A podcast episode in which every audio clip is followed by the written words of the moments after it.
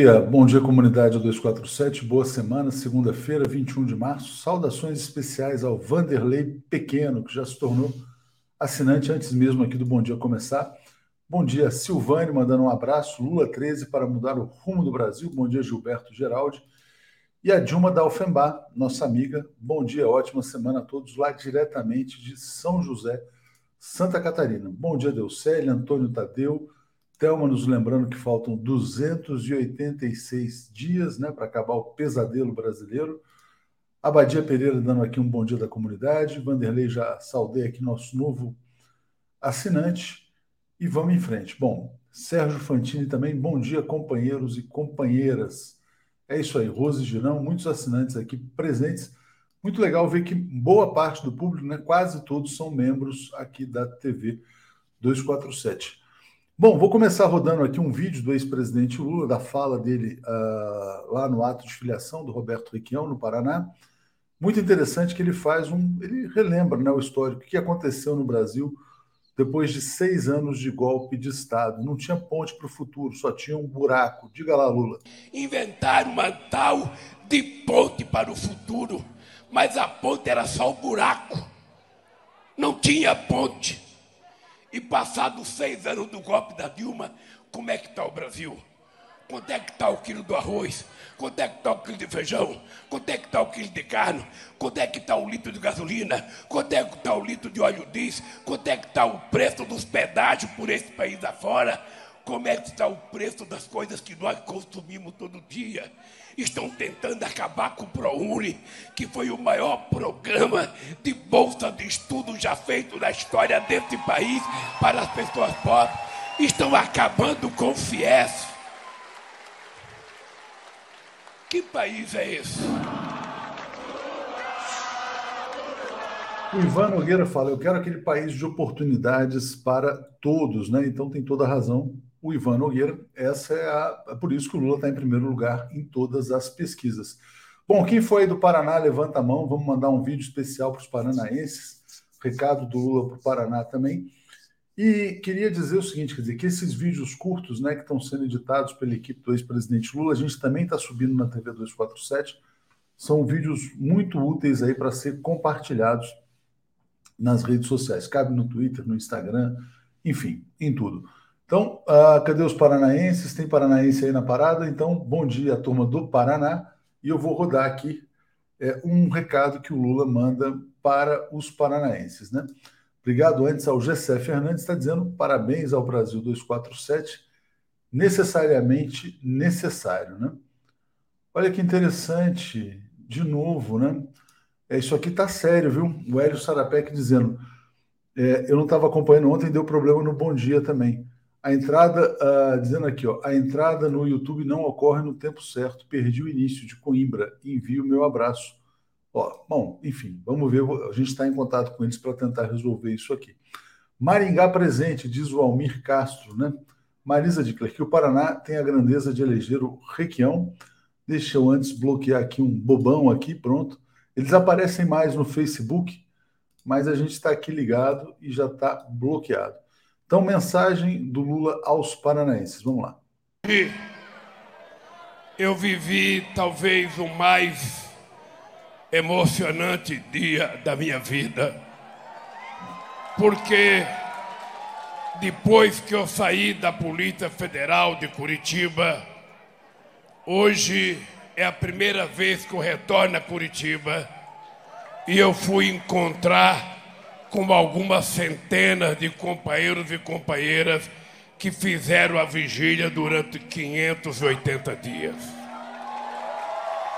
Então eu nunca aceitei, companheiro Riquião, eu nunca aceitei, companheiro Bútica, nunca aceitei, Nelson, a ideia de dizer que o Paraná é um estado conservador.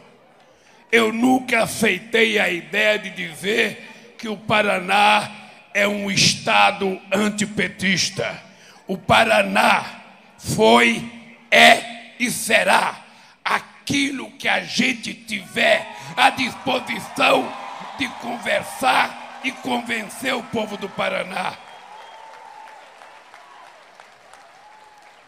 eu já tive vitórias memoráveis aqui no Paraná. Eu acompanhei a vitória do primeiro esquerdista prefeito do Paraná, o companheiro Riquião, quando ainda era deputado estadual e foi disputar a prefeitura. Um Estado que tem a coragem de eleger um companheiro da qualidade do Riquião. Um Estado que tem capacidade de ter uma mulher com a coragem da companheira Gleice não pode ser chamado de conservador. Bom, é isso. Trazendo aqui o nosso Zé Reinaldo. Bom dia, Zé. Tudo bem com você? Bom dia, Léo. Bom dia a toda a comunidade da TV 247. É, boa semana a todos. Boa semana e acabar com essa balela. Ah, o Paraná é isso, não sei o que é aquilo. Quer dizer, na verdade, todos os estados podem ser é, progressistas conservadores dependendo do momento da correlação de forças, como disse o ex-presidente Lula, né? Então é possível que, aliás, ele lidera as pesquisas no Paraná também. Zé, como é que você está? Traga-nos as efemérides. Muito bem, hoje é o Dia Internacional de Luta contra a Discriminação Racial, mais enfático seria dizer contra o racismo, é em homenagem aos mártires de um episódio que ocorreu nesta data, no ano de 1960, na África do Sul, quando houve a manifestação pacífica contrária ao apartheid, a uma série de medidas legislativas do apartheid, e a polícia então abriu fogo contra a multidão matou 69 pessoas, deixou 180 feridas. Então, em homenagem a, ao martírio dessas pessoas, a ONU é, decretou o dia 21 de março como Dia Internacional de Luta contra a Discriminação Racial. Eu quero lembrar que essa discriminação racial se manifesta é, de diferentes maneiras no mundo, inclusive aqui no Brasil. É, recentemente houve aqueles episódios é, tristes relacionados com aquele imigrante congolês, mas eu quero lembrar também que surgem novas formas de manifestação do, da discriminação racial, e hoje uma delas é a russofobia, muito presente na cobertura da mídia corporativa mundialmente, inclusive aqui no Brasil, a propósito deste conflito que está em curso e eu observei isso de maneira muito nítida também na cobertura e nos comentários que li, enfim, nos vídeos que assisti esse final de semana, do grande comício que o Putin realizou no sábado, e houve uma distorção completa, marcada, eu acho, essa distorção pela russofobia. Importante, vou botar seu artigo na tela aqui, Zé, até para você falar sobre ele. Mas só uma lembrança também na, na, data, né? Mercedes Cabral dizendo que hoje também é Dia Internacional da Síndrome de Down, né? Então, é importante né, o respeito aí a todos, uh, a todas as pessoas, independente das características que tenham, né? Então vamos lá, vamos trazer aqui o artigo do Zé. Por que estão com raiva do, do discurso de Putin no estádio Luznik? Por que, Zé? Bom, eu acho que é porque o Putin fez uma manifestação, primeiro que a manifestação grandiosa, né? Estão dizendo que não, mas foram os funcionários públicos, todo mundo obrigado lá a bater continência para o Putin, a comparecer. É, isso falam também quando há aquelas grandes manifestações em Cuba. Enfim, é um, é um bordão já é, da imprensa corporativa de condenar manifestações que têm caráter oficial, mas que têm comparecimento de massa. Bom, ali foi uma manifestação em que o Putin fez uma conclamação à, à unidade nacional no que foi respaldado, inclusive pelo presidente do Partido Comunista da Federação Russa, o Gennady Zyuganov, e fez também uma manifestação exaltando os valores do nacionalismo russo, algo sobre o que nós comentamos, desculpa, comentamos naquela entrevista que fizemos acerca do perfil de Vladimir Putin. Ele é um porta-voz do nacionalismo popular russo. Mas eu acho que o que mais irritou o, a mídia é, corporativa e os centros de poder internacional foi que o Putin fez uma manifestação muito clara, uma proclamação de que acabou a ordem unipolar. É isso que irrita. E ele dá evidências de por que acabou essa ordem é, unipolar e está sendo substituída por um sistema multipolar no qual a Rússia joga um papel é, de país protagonista. Então é por isso que eles estão com raiva do discurso e é o que eu procurei comentar nesta coluna. É, Zé, na verdade, irrita, mas o Ocidente reconhece, né? Eu vou botar aqui a capa da revista Economist dessa semana, que é essa aqui, ó.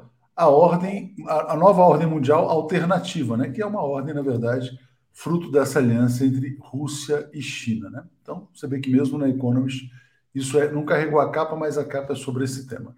É, o Carlos Roberto Carvalho dizendo a cobertura da imprensa venal e o iasco do Ocidente chega a ser criminosa aqui.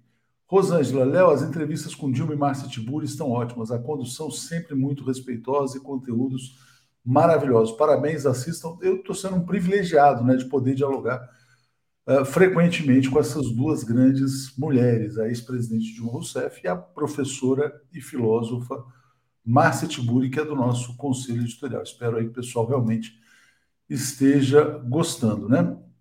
Olha aqui, o Zé Marcondes, ele está dizendo assim: esse canal 247 só tem jornalista imbecil, defensor de bandidos. O que, que você está fazendo aqui, cara? Ó, você acabou de ser bloqueado. O cara teve que se inscrever. Zé Marcondes, tchau, pode ir embora. Ai, meu Deus. Agora de manhã o cara vem assim: acorda, cara, vai ser feliz, vai curtir a vida, vai dar uma caminhada, vai fazer alguma coisa, vai escutar, sei lá. Não vou recomendar também canal nazista para ele, não. Zé Reinaldo, olha só, vamos falar da América Latina, depois a gente retorna ao tema da Rússia. Então vamos pegar aqui, ó, notícia importante, hein? Gustavo Petro liderando as pesquisas na Colômbia. Diga lá, Zé.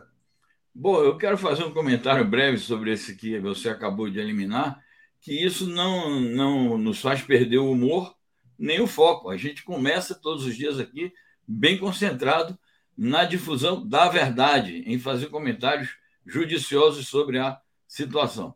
Sobre a, a pesquisa que saiu, muito promissora, né? Claro que estamos no começo da campanha, a eleição é só no dia 29 de maio, mas é uma boa diferença, 32 a, a 23. E já marca a polarização entre a esquerda e a extrema-direita, ou seja, a tentativa de continuidade é, do uribismo, e agora que está representado lá na, na presidência da República pelo Duque, e agora está concorrendo à eleição através desse Federico. Mas o Gustavo Petro está reunindo é, um grande apoio popular, reunindo forças políticas amplas, é, tendo por núcleo a esquerda, e vamos ver se a Colômbia consegue virar uma página de muitas décadas, uma página de mais de século, em que as forças conservadoras se alternam no poder ali e dar um salto a favor, como ele próprio diz, do progressismo no país. Importante, vamos acompanhar de perto e com a parceria com a nossa agência eh, regional de notícias, né, agência latino-americana, trazendo informação em primeira mão sobre a América Latina. Liane aqui dando os parabéns pela cobertura sobre a guerra, só vejo vocês. Vamos lá. Pessoal pedindo mais likes, Wilton Santos pedindo paz para a Rússia e para a Ucrânia, concordamos plenamente. Então vamos lá, Zé Reinaldo, vamos trazer aqui então mais uma notícia sobre a América Latina agora preocupante no Peru. Né? Peru, na verdade, manifestação pedindo a deposição do Pedro Castilho, né? uma situação ruim, cada vez mais isolado. Passo para você falar a respeito dele. É isso, é uma situação muito difícil. Começam a realizar manifestações de rua, manifestações de massa, conforme diz a notícia aí da Agência Regional de Notícias. Nossa parceira é, conseguiu algum respaldo popular essa causa de decretar a chamada vacância do presidente Pedro Castilho. Não sei se ele terá condições, ele, seu partido, que apareceram muitas rusgas também internas no seu partido, se, se serão capazes também de organizar manifestações em outra direção. Hoje é dia o quê? Hoje é dia 21, falta uma semana para a sessão que vai deliberar sobre a vacância do cargo. Então, se eles terão condições de, durante esta semana, fazer manifestações também em defesa do mandato do Pedro Castilho, que em que pese todas as suas vulnerabilidades, o isolamento, as dificuldades todas, mas é uma experiência progressista de governo que está no começo e que precisaria de mais tempo político para se firmar. Mas a direita é dura, é forte e é bastante ativa e não está querendo que essa experiência permaneça e frutifique. Vamos aguardar. Vamos aguardar. Grande abraço aqui ao Felipe Escola, aqui, pedindo um abraço aqui, então, nosso telespectador também. Marinésio, bom dia, bom dia, Carlos, Zé Reinaldo Léo. Sei que não é o momento, mas qual é a parte do. Eu não entendi a mensagem sem perder a ternura que nós, telenautas, não estamos entendendo. Por que sem perder a ternura? Mas, enfim, é, se puder ser mais, manda, manda, mais uma que aí eu tento seguir aqui. Olha que interessante, uh, Danilo Araújo lembrando, 50 anos de Clube da Esquina de Milton Nascimento e Loborges. Uma vez é, eu fiz uma enquete no Twitter é, sobre qual seria o melhor álbum de todos os tempos da música brasileira. Deu o Clube da Esquina, né? Então, assim, realmente é um clássico, né? Muito bom. Lá. Grande homenagem. Parabéns aí ao Clube da Esquina e a todo a MPB, né? Todo a MPB. Vamos lembrar. Vamos chegar então agora no tema da guerra, né? Trazendo aqui a notícia mais importante, que é sobre Mariupol. Então está aqui, avança ali o combate, o combate duro nessa cidade. Muitas pessoas, na verdade, presas, inclusive pelos próprios ucranianos, não podendo deixar. A Rússia defendendo a ideia de corredor humanitário. E uh, quem está descrevendo a situação fala em catástrofe. Então, passo para vocês é, explicar o que está acontecendo em Mariupol e por que, que essa cidade é importante. É isso. Mariupol acabou se tornando na batalha mais encarniçada é, dessa guerra até o momento, com seus 26 dias, que se completam hoje. Né? A importância é que ela dá acesso a. Ela é um porto né, marítimo importante, dá acesso ali àquele chamado Mar de Azov, que, por sua vez, liga com o Mar Negro na verdade, é uma parte do Mar Negro, e é estratégico porque se a Rússia toma aquele, aquele porto, aquela cidade, é, a Ucrânia fica com muito poucas alternativas para o mar, na medida em que Crimeia já, já está com a Rússia e é possível também que caia Odessa, o que fecharia o círculo, o círculo toda, toda a parte leste até o sudeste da Ucrânia ficaria tomada pela Rússia. Então, até agora tem sido a batalha mais encarniçada, e também porque lá há uma concentração imensa de forças desses batalhões Azov, que são os batalhões nazifascistas, que ficam dizendo: não, mas ele não pode ser classificado, o Zelensky, né? classificado como nazista porque ele é judeu. Ora, a classificação aqui, se ele é nazista, ou porque eles dizem: ah, mas o partido nazista teve só 2, 3% nas eleições. Problema não é esse. O problema é que o governo do Zelensky, assim como do seu antecessor, o Pedro Poroshenko, é, alimentam e apoiam e, e, se valem da força do, das milícias nazifascistas, dos batalhões Azov e de outros correlatos. Então, o fato de que esses batalhões praticamente controlam a cidade ali é, faz com que é, a população fique retida. Eles acusam a Rússia, a Rússia os acusa de serem responsáveis pelo não funcionamento dos corredores humanitários. Então, é isso que explica, todos esses fatores explicam a, o encarniçamento dessa batalha. É, o que chama atenção é que a Rússia ontem deu um ultimato, esse último, deu um prazo, era já horas da madrugada aqui, 10 horas da manhã lá, e esse prazo, naturalmente, não se cumpriu, deu um prazo para toda a cidade de de Mariupol se entregar, é, garantindo o corredor humanitário e a cidade se entregar e cair em mãos das tropas russas. O governo ucraniano não cedeu, não cumpriu o ultimato e está à expectativa do que, que os russos vão fazer, porque ele disse que, é, não havendo atendimento ao, à demanda, à exigência de esvaziamento da cidade de rendição, eles iam tomar medidas militares. Certamente, essas medidas podem resultar numa catástrofe, como a notícia destaca, numa crise humanitária ainda maior, num massacre, e acho que é isso que é preciso ser contornado. Então, é uma situação assim muito dramática e que as próximas horas serão decisivas para se verificar qual será o desfecho de tudo isso. É isso aí. Zé, deixa eu agradecer então aqui de novo, agora ficou mais claro aqui ao Marinésio Léo, foi só para aproveitar a pouca oportunidade que tem para brincar com a frase atribuída a Che Guevara, aos que adoram lacrar com o canal. É exatamente, é endurecer sem perder a ternura, agora está claro. O Cadu está dizendo, ele se refere a Che quando pediu endurecer sem perder a ternura. Na verdade, nosso lado é o que mais luta e insiste no humanismo e no amor. Nilson Abreu, Guevara disse, tem que endurecer sem perder a ternura, jamais. Marta Baião, a ousadia corajosa do 247 não pode insistir na representação caolha da humanidade, através do masculino. Somos todas, todos e todes. Viva a diversidade. Obrigado aqui a Marta Baião também. Zé, olha só, vamos seguir então. A notícia de ontem foi realmente meio chocante, né? Essa aqui, ó. Zelensky suspendeu partidos de oposição de esquerda e pró-Rússia na Ucrânia, mas manteve em funcionamento os partidos que têm um corte claramente neonazista. Né? Tem cenas que estão chegando da Ucrânia que são chocantes que não dá nem para mostrar. Né? Pessoas amarradas em postes, tal, coisas assim horrorosas acontecendo. E aí, é, um comunicador, que é o Tiago dos Reis, bastante influente, ele coloca assim: Zelensky deve ser chamado de ditador. Acho que são 11, 11 partidos que foram suspensos, Zé Reinaldo. Passo para você falar sobre essa notícia. Exatamente. Está coberto de razão o Tiago dos Reis. Parabéns pela acuidade da sua informação e reflexão.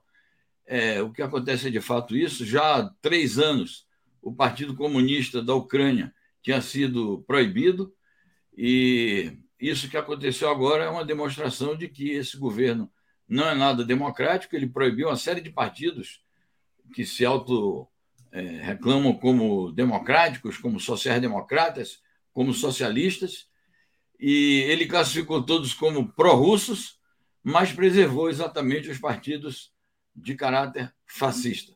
Então, de fato, o Zelensky, apesar de toda a comédia que ele representa, cinco, seis vezes por dia ele emite um vídeo que são é, transmitidos na íntegra aqui por esses canais 24 horas.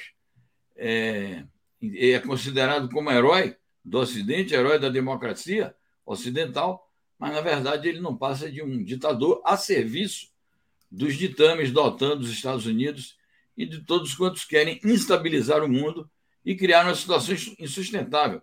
Porque eu acho que a gente ainda vai comentar sobre isso, mas as grandes dificuldades para se chegar a um acordo não estão exatamente na Rússia, e sim na intransigência do Zelensky, que não é não é de moto próprio apenas, ele está sendo instigado por potências, mas isso a gente vai comentar mais adiante. Não, é interessante você falar sobre isso, né? A gente vai ter o Pepe Escobar nessa semana, na quinta-feira, ele fala: o grande problema é que não tem um interlocutor, porque o Zelensky não é um interlocutor, não é ele que manda, né? Essa é a questão. Então ele está lá fazendo uma guerra por procuração. É, isso aqui é interessante também. Rinaldo pergunta: será que além de toda a pressão dos Estados Unidos, OTAN, Zelensky pode estar sendo chantageado por grupos neonazis para não se render? A sustentação dele deve ser muito frágil também, né, Zé? E outra questão que eu te coloco: se tem tantos partidos pró-Rússia, como ele diz na Ucrânia, foi, teria, então foi uma grande temeridade confrontar a Rússia como ele fez ao longo do seu mandato. Não imagino que os partidos sejam pró-Rússia, imagino que sejam partidos só mais realistas, né? Mas enfim, passo para você. É, eu acho que sim, eu acho que nessa altura do campeonato a acusação de pró-Rússia é uma forma de, no quadro social atual da Ucrânia, em que, naturalmente, a russofobia é, deve estar exacerbada, então é uma maneira de estigmatizar, é uma maneira de indispor aquelas lideranças partidárias que, por uma outra razão, o Zelensky quer pôr à margem do sistema político com a opinião pública. É, eu não saberia dizer o que pergunta o nosso é, Rinaldo, né? É, se isso seria um plano é, para matar, que o, o Zelensky está com receio de ser chantageado por grupos ou se ele estaria sendo né, chantageado por grupos neonazistas. É uma situação nebulosa, as informações tampouco circulam de maneira muito objetiva no que diz respeito a, ao quadro interno da situação ucraniana. É possível também que os imperialistas todos, mesmo esses que glorificam os Zelensky, já estejam discutindo na calada da noite soluções políticas para o sistema político ucraniano, o que fazer com Zelensky, o Boris Johnson já ofereceu a ele o, o exílio em, no Reino Unido, né? Então pode ser que eles estejam cozinhando alguma, alguma solução. Faz lembrar, Léo, aquele episódio da Vitória Nuland, né? Quando ela era subsecretária é, no governo, era o governo Obama, né? E discutindo sobre o futuro da Ucrânia, depois do golpe de 2014, é, ela e o embaixador estadunidense na Ucrânia e eles tinham uma opinião diferente sobre quem deveria é, ser posto no poder depois do golpe. E aí o, o embaixador disse: Ô, Vitória, a gente precisa consultar a União Europeia. Todo mundo sabe qual foi a resposta que ela deu, né? Porque vazou. Ela disse assim: que se foda a União Europeia. Quem mandar somos nós. Falou assim mesmo. Isso foi, isso foi manchete de todos os jornais, motivou um protesto da, da então chanceler da Alemanha, que mesmo implicada no golpe, ela disse que não poderia aceitar aqueles termos por parte da chancelaria estadunidense. É verdade. Olha só, eu não sabia, tem aqui no The Guardian. Eu não, eu não sabia desse detalhe, não. Eu vou botar aqui. Olha que interessante. Ela tá, ela, ela é uma das. Talvez a segunda ou terceira no, na hierarquia lá da, do, do, do governo Biden agora, né? logo depois do Blinken, né? Então tá aqui, fuck the EU, US Diplomat Victoria Nuland, é, uma, uma, tele, uma conversa telefônica. Tem até o áudio aqui no Guardia, mas não vou rodar o, o, o áudio, não, porque de repente está algum problema aí de direito autoral. É, Cadu Lacerda está dizendo que na Ucrânia o pensamento único se diz é, democrático. Ana Sueli Balda se tornou assinante, agradeço muito. Né? Ione Bagatini, já somos 816 mil inscritos. Vamos crescer, gente, vamos lá. Vamos falar das sanções, é, Reinaldo. Sanções é um tema importantíssimo, né? gravíssimo. Então está aqui. Estados Unidos dizem que sanções contra a Rússia estão longe de serem retiradas e podem ser expandidas. Eu vou botar mais uma notícia relacionada às sanções, mas agora na Alemanha, né, que é importante que as pessoas entendam o que, que isso está causando. Né? Custos de produção sobem 25%, 25,9% na Alemanha, maior alta desde 1949. A inflação vai disparar no mundo inteiro, porque o que está puxando o custo de produção na Alemanha é a energia. É a energia. Ai, desculpa. Energia. E vou botar uma terceira notícia, que é essa aqui, Zé. A China rechaçando a pressão dos Estados Unidos por mais sanções e dizendo que está do lado certo da história. Então, passo para você agora fazer um apanhado de tudo isso.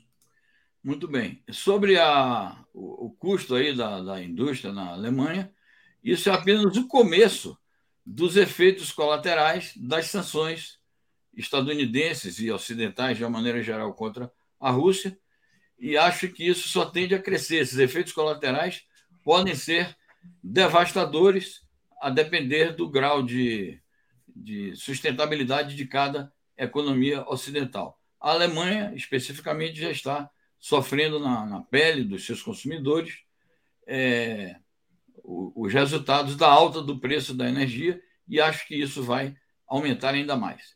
Então, mostra que o problema vai gerar contradições bastante agudas entre os próprios países capitalistas e imperialistas. Ligado a isso, então, eu quero destacar essa declaração do Biden de que as sanções contra a Rússia podem aumentar. Ele diz que de jeito nenhum vão diminuir, mas podem até aumentar.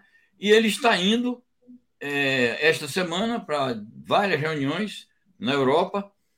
Ele vai se reunir com a União Europeia, vai se reunir com a OTAN, com a cúpula da OTAN, vai se reunir com o G7, que inclui, além dos países europeus, o Canadá e o Japão, e vai se reunir depois, em particular, ele vai fazer uma visita de Estado na Polônia, que é governada por um governo de extrema-direita e que está é, sofrendo a carga maior da imigração por conta da vizinhança com a Ucrânia.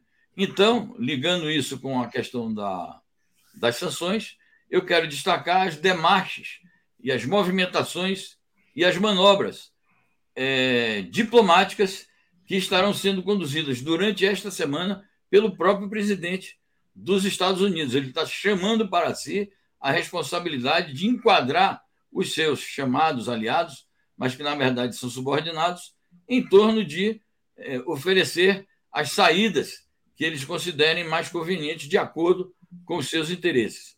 Retomando aquela tese que nós discutimos agora há pouco, eu acho que essa condução que o governo dos Estados Unidos está dando às tratativas diplomáticas tem constituído um grande empecilho para que se encontre uma solução. Ontem mesmo a Turquia é, divulgou que estava chegando a um acordo, que o Zelensky poderia estar topando isso e aquilo. O Zelensky foi à televisão dizendo nada disso.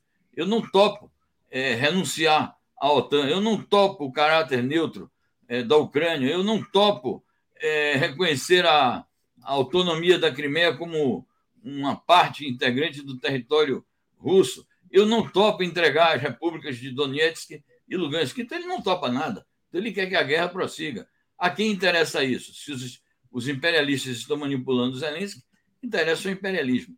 Certamente não interessa ao povo ucraniano, né? 3 milhões e meio de refugiados já. Exatamente. Já estou falando que um quarto da população do país, que seriam 10 milhões de pessoas, estão se deslocando para outras plagas aí da Europa Central e Oriental. Bom, finalmente, Léo, a questão aí da China, o pronunciamento da China, isso vem a propósito de uma falsificação que se fez sobre a, a reunião por videoconferência entre o Biden e o Xi.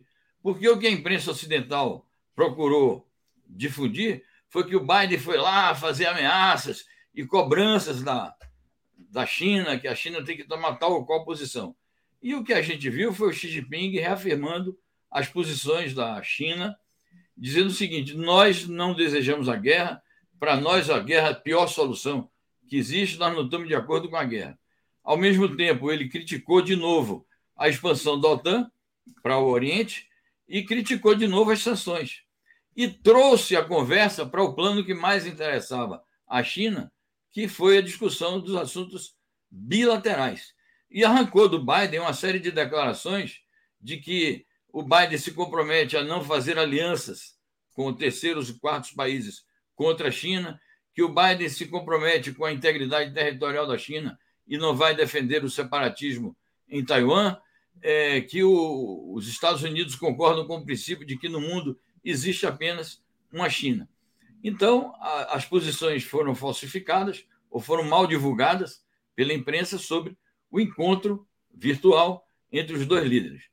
Esta notícia que você acabou de pôr no ar, de que o ministro das Relações Exteriores da China reafirma as posições da China sobre este conflito na Ucrânia, são no sentido de dizer isso, que a China não vai se orientar por pressões, nem ameaças, nem tentativas de coerção, que a China tem um ponto de vista próprio, e esse ponto de vista, no entender deles, é o mais correto, e que eles vão continuar defendendo isso independentemente de o que, o que pensam os Estados Unidos e seus parceiros da OTAN. Então, tudo isso está ligado à busca de uma solução política, evidentemente, para os problemas da Ucrânia. É isso aí. Deixa eu só ler os comentários aqui. Vou te mostrar uma notícia antes de chamar o Paulo e o Alex aqui. Só uh, aqui o Magno Cortes está dizendo: 247 deve, deve denunciar o uso de atrizes para encenar vítimas. Ucrânia encena vítimas de guerra.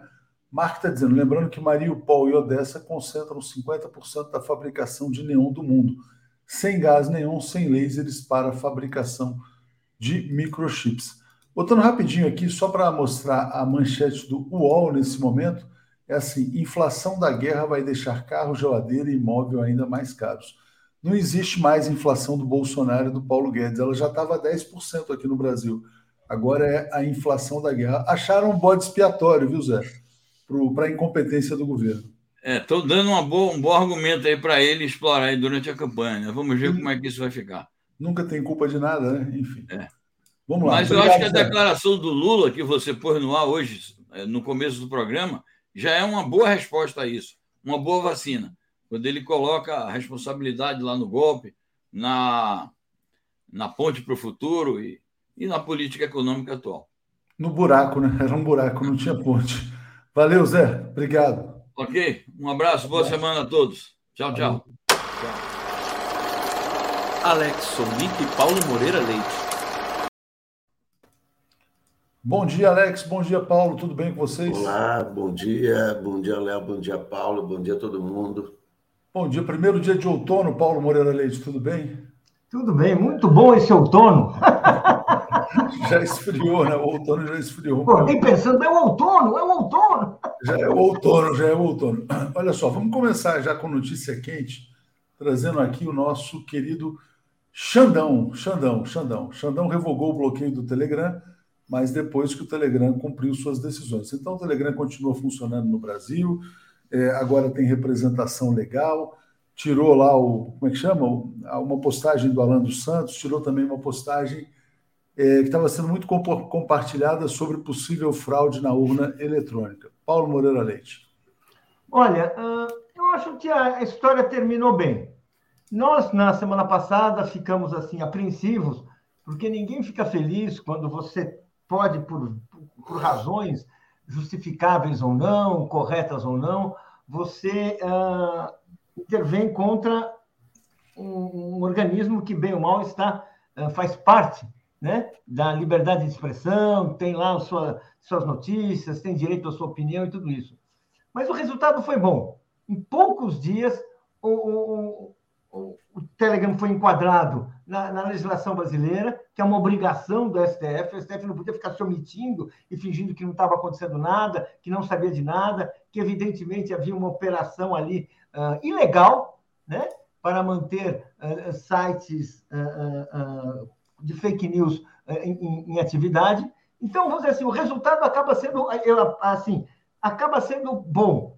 O país tem uma lei, essa lei precisa ser cumprida, ela vale para jornais, vale para revistas, também está se, tá se tentando discutir isso na, na, legislação da internet.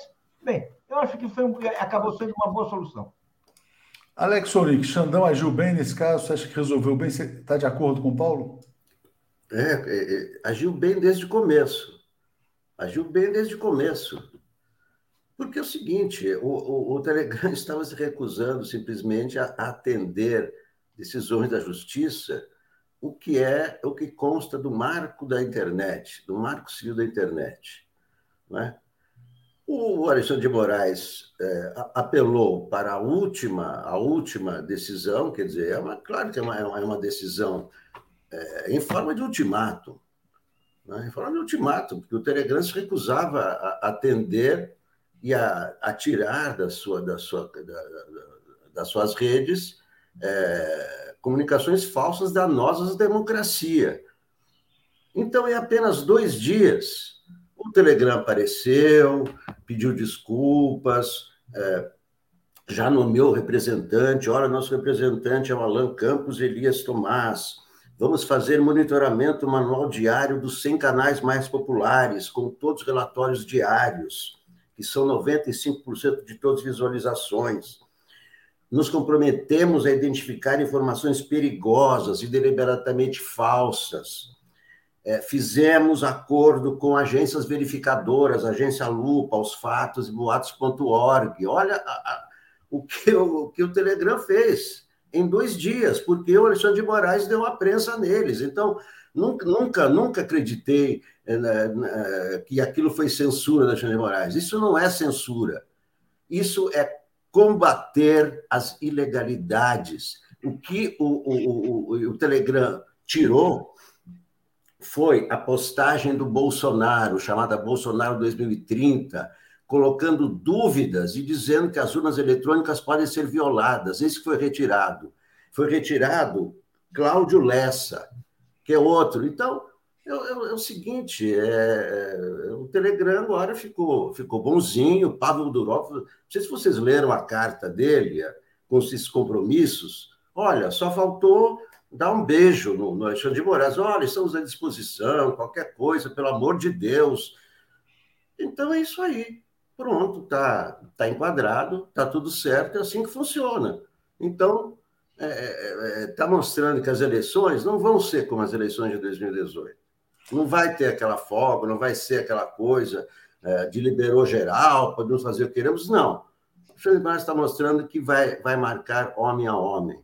E, e, e, vai marcar quem é, quem é o, o rei das fake news. É o Bolsonaro e a turma dele. É isso aí, marcação homem a homem. E o Telegram está funcionando, né? Só para as pessoas também ficarem tranquilas, quem usa o Telegram está em atividade. Não, e nem parou de funcionar. É, nem chegou a parar, exatamente, você tem razão. Parou.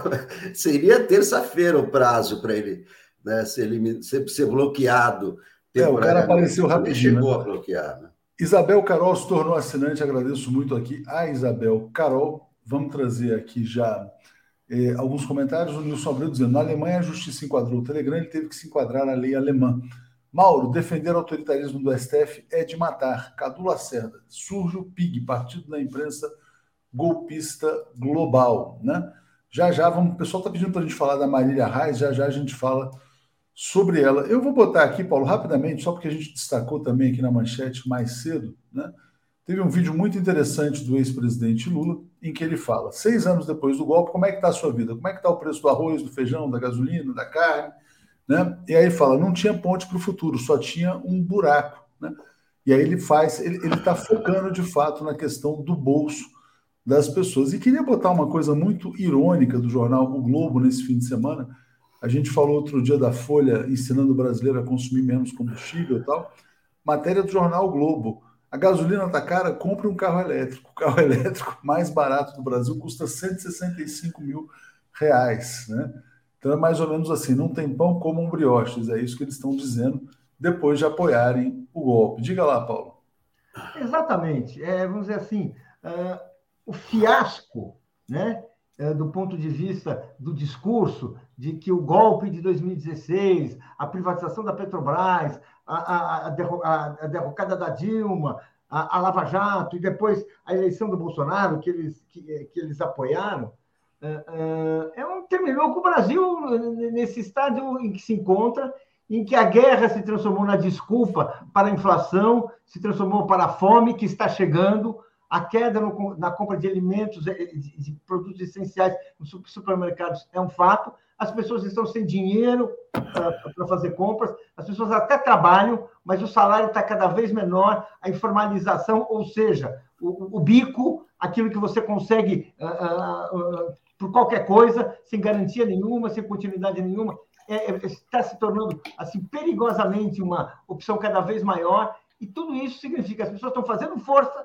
o brasileiro está saindo de casa para ganhar seu pão, mas o pão não está vindo. Não está vindo porque a farinha ficou cara, a, a, a, a, produção interna foi derrubada pelo Bolsonaro, foi, a, agricultura está numa crise assim imensa dos bens de consumo interno. Exatamente isso está provocando a fome. E agora vem, vem aí né, a, a, a, a, velha, a velha, o velho discurso Maria Antonieta. Né? Olha, realmente a gasolina está cara, porque as pessoas, portanto, não estão conseguindo, as pessoas que têm carro não conseguem usar carro, o transporte público está eh, eh, tá ficando cada vez pior. Maria Antonieta, não tem pão como brioches. Mas é isso mesmo, e é isso mesmo que está. Com toda a sua. A, a, aquilo que parece muito esperto, na verdade, está preparando o caminho para o Lula que, como você lembrou bem, esse discurso dele, falando da fome, falando da falta de, de, de comida e tudo isso, é o discurso que vai imperar esse ano. Não por acaso, Paulo, não por acaso, aliás, Alex, que o Alex tinha separado esse tema, o governo, o Bolsonaro quer esconder o Paulo Guedes na campanha presidencial. Não tem o que mostrar, tem que esconder. É, Kátia Sueli perguntando, e a energia, por um acaso, está barata? Mas passo para você, Alex, para falar sobre esse tema é, da, da economia, inflação tal, e essa, esse, essa, essa decisão de esconder o Paulo Guedes. Né? O, o, Bolsonaro para até querer esconder o Paulo Guedes, vai, vai ser meio difícil, né? Porque, porque as outras campanhas vão mostrar, né? Vão mostrar quem é o Paulo Guedes, vão mostrar a cumplicidade, vão mostrar como o Paulo Guedes foi de posto Ipiranga a, frentista, sem ofender os frentistas mas ele era o, o, que ia resolver todos os problemas, o que sabia de tudo, né? o que ia tirar o crescimento em V, né? Eles vamos ver, estamos saindo daqui, mas estamos em V e tal. Nunca aconteceu nada disso. Então não, não, não vai ser não vai ser fácil é, esconder o Paulo Guedes, né? Ele vai, vai ficar muito visível durante a campanha, né? Vai ser, vai, é, todo mundo vai ver, vai recapitular, né? Vai recapitular é, o que ele fez nesses é, nesses quatro anos de destruição da economia. Né? Nós estamos vendo, quer dizer, desde que, desde que Bolsonaro assumiu, nós estamos vendo é, é, a economia em queda. Daí veio a pandemia, é claro que afetou, né? não dá para esconder o sol com a peneira. Claro que a pandemia afetou, é claro que a guerra está afetando, está afetando o mundo todo, como é que não vai afetar o Brasil? Só que o desastre já estava armado pelo Paulo Guedes, né? porque né, quem, é, ele, é, o governo deveria se antecipar, né? deveria é, encontrar soluções para essas crises, mas nunca se antecipou, sempre é, foi, foi a reboque dos acontecimentos e na, na, na, contramão né, das soluções implementadas no mundo todo. Né? Então, é evidente que é, a guerra, claro que a guerra vai, vai provocar inflação, vai provocar no mundo todo, porque não no Brasil. Além, além de geladeira é, imóvel, os alimentos. Os alimentos vão subir, porque os fertilizantes estão todos lá. Cadê a exportação de fertilizantes da, da Ucrânia para o mundo? Então, é, é, claro que isso aí, a, a guerra. Estou dizendo o seguinte: é, é, essa guerra vai ser o assunto principal da eleição, porque a guerra não vai acabar, essa guerra vai longe, e essa guerra vai ser assunto da eleição. Não, não, como, é que, como é que o Brasil vai estar desligado do mundo todo que está sendo afetado? Então, eu, eu, acho que os candidatos têm que, têm que se preparar para é, debater, debater essa guerra. É, não, e a guerra, de certa maneira, até ajuda o Bolsonaro, porque dá ele uma desculpa, né? Ah, a inflação é da guerra. Eu né, acho que não Bolsonaro. ajuda ninguém, mas. Não, não, não, não mas ele. O mas discurso, Léo, ele pode ajudar o discurso. É o discurso. o Mas a discurso. realidade acaba com o discurso. Né? É, pior, pior a realidade ajuda o Deixa eu, dar, discurso. É isso deixa, aí. deixa eu dar um minuto aí. Queria Fala, falar um minuto porque é o seguinte: tem uma responsabilidade do Bolsonaro, sim, muito grande. Porque o Bolsonaro e o Paulo Guedes são os campeões da destruição da produção interna. São campeões do liberalismo, que significa importar, importar sempre que for mais barato, sempre que valer a pena. E na lógica deles, a importação sempre valeu a pena. É por isso que nós matamos a nossa indústria de fertilizantes. Por isso, nós não- nunca- nunca investimos nela, nunca investimos na produção interna. E nesse momento, quando vem a guerra, nós somos apanhados como? Na clássica posição de calça curta. Ele tem a responsabilidade, sim. Sabotou todas as saídas internas, porque a política eh, neoliberal é a política de você abrir os mercados. É isso que ele fez. Portanto, a guerra está vindo com muita força em países que não se protegeram. É isso aí. Gente, tem uma pesquisa nova, eu vou mostrar para vocês aqui, vou atualizar os comentários, né? Vamos lá, estou correndo aqui porque o tempo hoje está escasso aqui para gente. Vamos lá. Nilo Alves está dizendo. E Ciro se encontrando com Moro, hein? A que ponto desceu esse sujeito? Uma pessoa que se une a um dos piores bandidos do país é o quê? Não, eu vi a notícia no Jornal Globo, mas foi um encontro acidental, porque os dois ficam no mesmo hotel em São Paulo. Não sei. E a notícia que eu li, o Ciro passou direto, não olhou para o Moro, né? O Cadu Lacerda está dizendo que o Paulo Guedes é um poço de gasolina adulterada, batizada e roubada, né? É, Aqui a Maria Clara, acho que ela está atacando o Alckmin, está dizendo assim, ó, e o Lula, quando dois candidatos antagônicos se juntam numa chapa, ou eram mentirosos antes, ou são mentirosos agora e não merecem o voto. Não é verdade, quer dizer, às vezes a situação exige, quer dizer, quando você tem, por exemplo, uma disputa entre dois adversários, vou responder a Maria Clara, porque aparentemente ela está falando aqui de uma maneira educada, é, a política é assim mesmo, quer dizer, várias, é muito comum você ter ex-adversários que, diante de determinadas circunstâncias, se tornam aliados. E aqui no Brasil o momento existe, porque o Brasil é governado pelo fascismo atualmente. Ray Lula Rousseff dizendo: comprem carros elétricos e mandem a conta para a Globo. Bom dia a todos, né? É isso aí. A Globo vai ter que distribuir carro elétrico. Gente, vamos botar aqui a pesquisa rapidinho. Olha só. Pesquisa feita pela FSB para o Banco BTG Pactual. O que pensa o eleitor brasileiro, né? Lula lidera, Bolsonaro se consolida em segundo, não mudou absolutamente nada. Mas aqui, olha, o ex-presidente Lula 43, o Bolsonaro tem 29. Terceira via, Ciro 9, Moro 8. É, enfim, muito parecida com as outras pesquisas. Deixa eu só tirar esse, agradecer aqui a Mônica Azevedo, se tornou membro, fica mais fácil. 44% dos brasileiros consideram o governo péssimo. Aí você tem, na verdade, as mulheres têm uma visão mais inteligente que os homens, né? então tem uma rejeição maior ao Bolsonaro. É, 61% de desaprovação. Lembrando que a FSB contratada do BTG Pactual, que é um dos maiores bancos de investimento do Brasil, pesquisa feita para o mercado financeiro, né? E o BTG Pactual controla também a revista Exame. Então tem aqui atributos para definição do voto. Ah, isso aqui é interessante. Olha que importante, hein, gente? Vamos, vamos fazer a TV 247 crescer. Redes sociais mais utilizadas para se informar sobre as eleições. Quem está em primeiro lugar é o YouTube, hein? YouTube hoje é a principal plataforma em que as pessoas buscam informação, então precisamos crescer antes das eleições. Cenários eleitorais primeiro turno, aí eu paro aqui. Isso aqui, na verdade, é espontânea, né? Lula 38, Bolsonaro 20. Deixa eu botar estimulado, que é mais importante. Essa aqui. Alex, Lula 43, Bolsonaro 29, Ciro 9, Moro 8. Dá segundo turno aí, né? Uh, Dória 2, Janones 2, Leite 2, Simone Tebet 1, Felipe Dávila 0. Diga lá, Alex. É, pois é, o, o Bolsonaro está tá chegando a esses 30%, que são os 30% do eleitorado conservador, né, do eleitorado de direita, que sempre aparece né, nas, nas estatísticas eleitorais. Né? Ele está ele tá no cargo dele, está distribuindo dinheiro, está comprando voto adoidado, né? Então, a resposta é, pô, ele chega aos 30%. É, o Lula, o Lula, eu, é, em, em, 1994, né, isso aí não, não vai se repetir, mas em 1994, a essa altura, em abril, o, o Lula tinha 42% e o Fernando Henrique 17%. Terminou que o Fernando Henrique ganhou o primeiro turno, 55 a 31. Por quê? Porque no meio aconteceu o, o Real. Foi lançado o Real em julho. É, então, é, é, essa, essa pontuação do Lula vem, vem vindo é, é, consistente, né? desde o início, né? o Lula jamais é, desceu desse patamar do, dos, dos 40, o que evidentemente que coloca o Lula no segundo turno, e, e os 30 do, do, do Bolsonaro levam ao segundo turno. Agora, é importante notar também, falando de 1994, é que é, o Lula teve 30% né, e não teve segundo turno. Né? O Fernando ganhou direto no primeiro turno.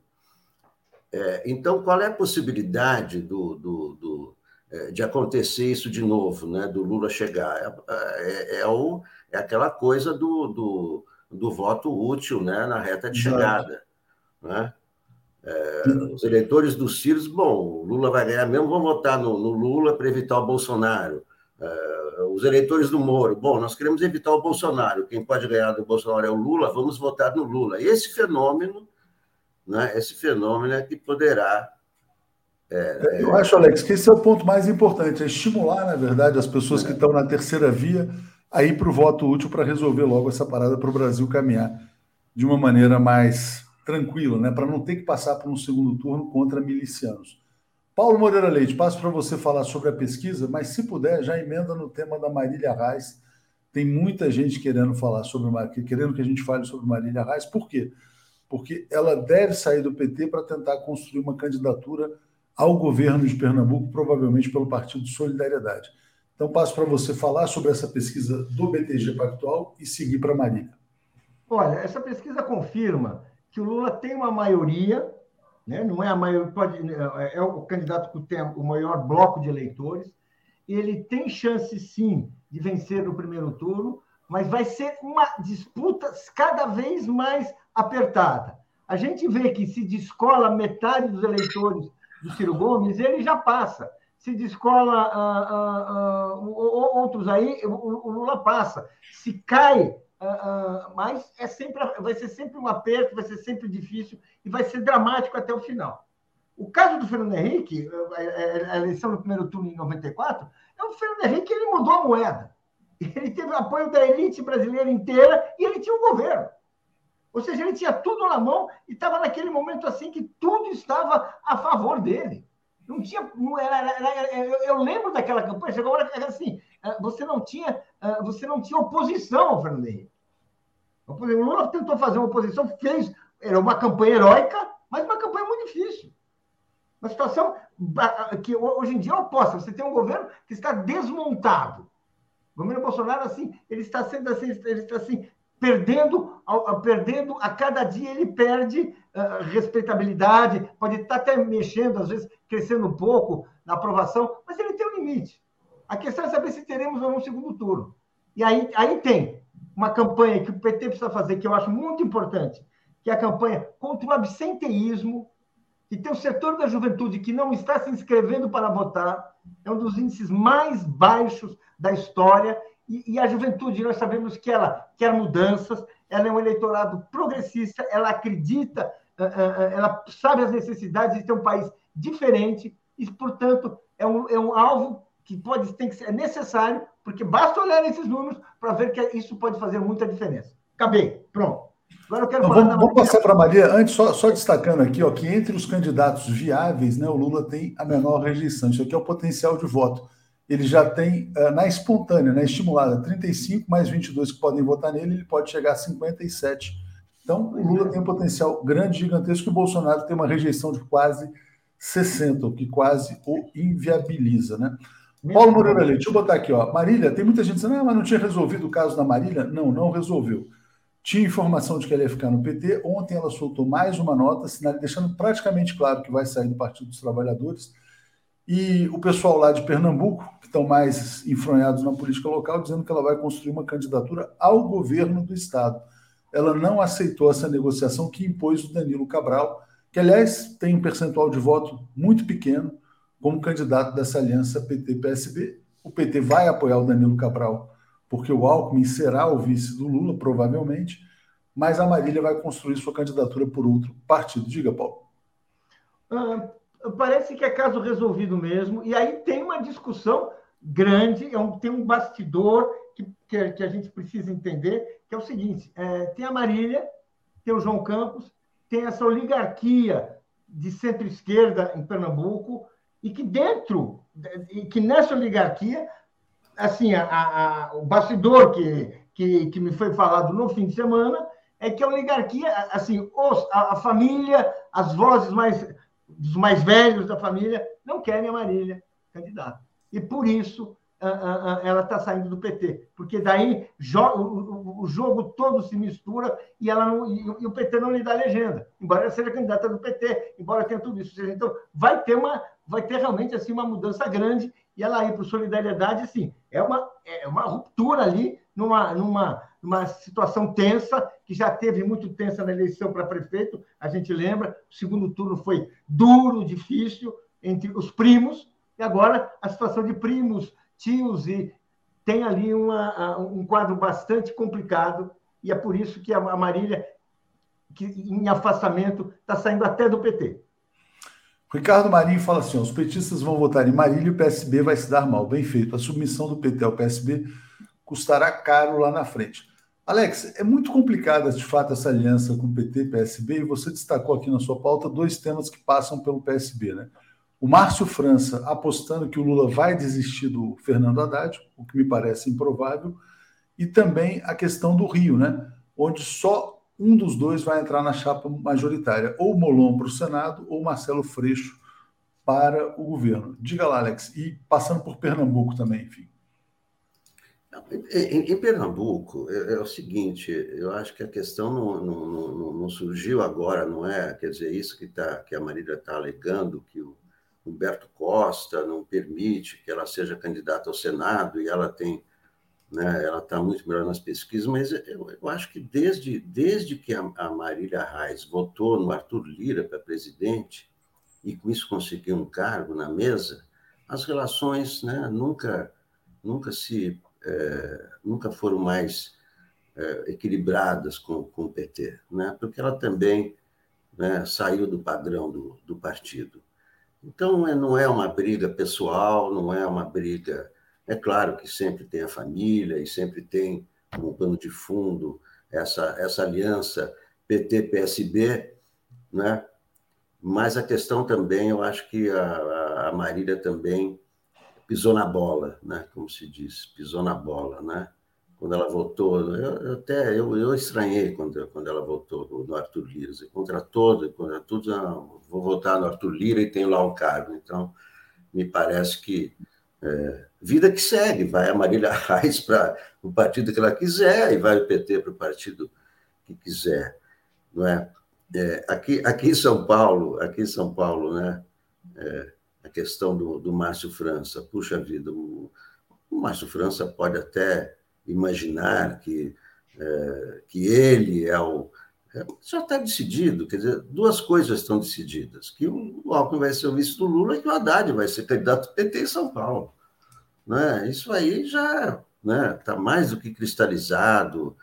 Então, o, o Márcio França continua com sua candidatura, o que ele pode, porque não há federação, está né? Tá liberado, ou então é, é, se integra a chapa Haddad Lula como candidato ao Senado, que é o que o PT está dizendo para eles: olha, tem aqui uma vaga ao Senado. É, então, é, eu, eu, até Até acho melhor que ele fique disputando a, é, com Haddad, vão os dois para o segundo turno, e quem tem mais voto ganha. Acho que não tem, não tem problema nenhum. Né? No Rio de Janeiro é uma, é uma, é uma pena essa, porque tanto o Alessandro Molon como o Marcelo Freixo são dois quadros muito qualificados, né?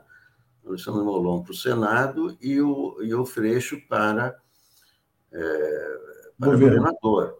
Agora, qual é a questão? A questão é que o PT exige indicar uma das vagas. Né? O PT não quer que o PSB fique tanto com a vaga do Senado como com a vaga é, do, do, do, governo. Então, é, um dos dois vão ter que ceder né, para haver essa. Então, você vê que é, com a federação é, era um caminho duro e difícil, com coligação também são entendimentos difíceis, né?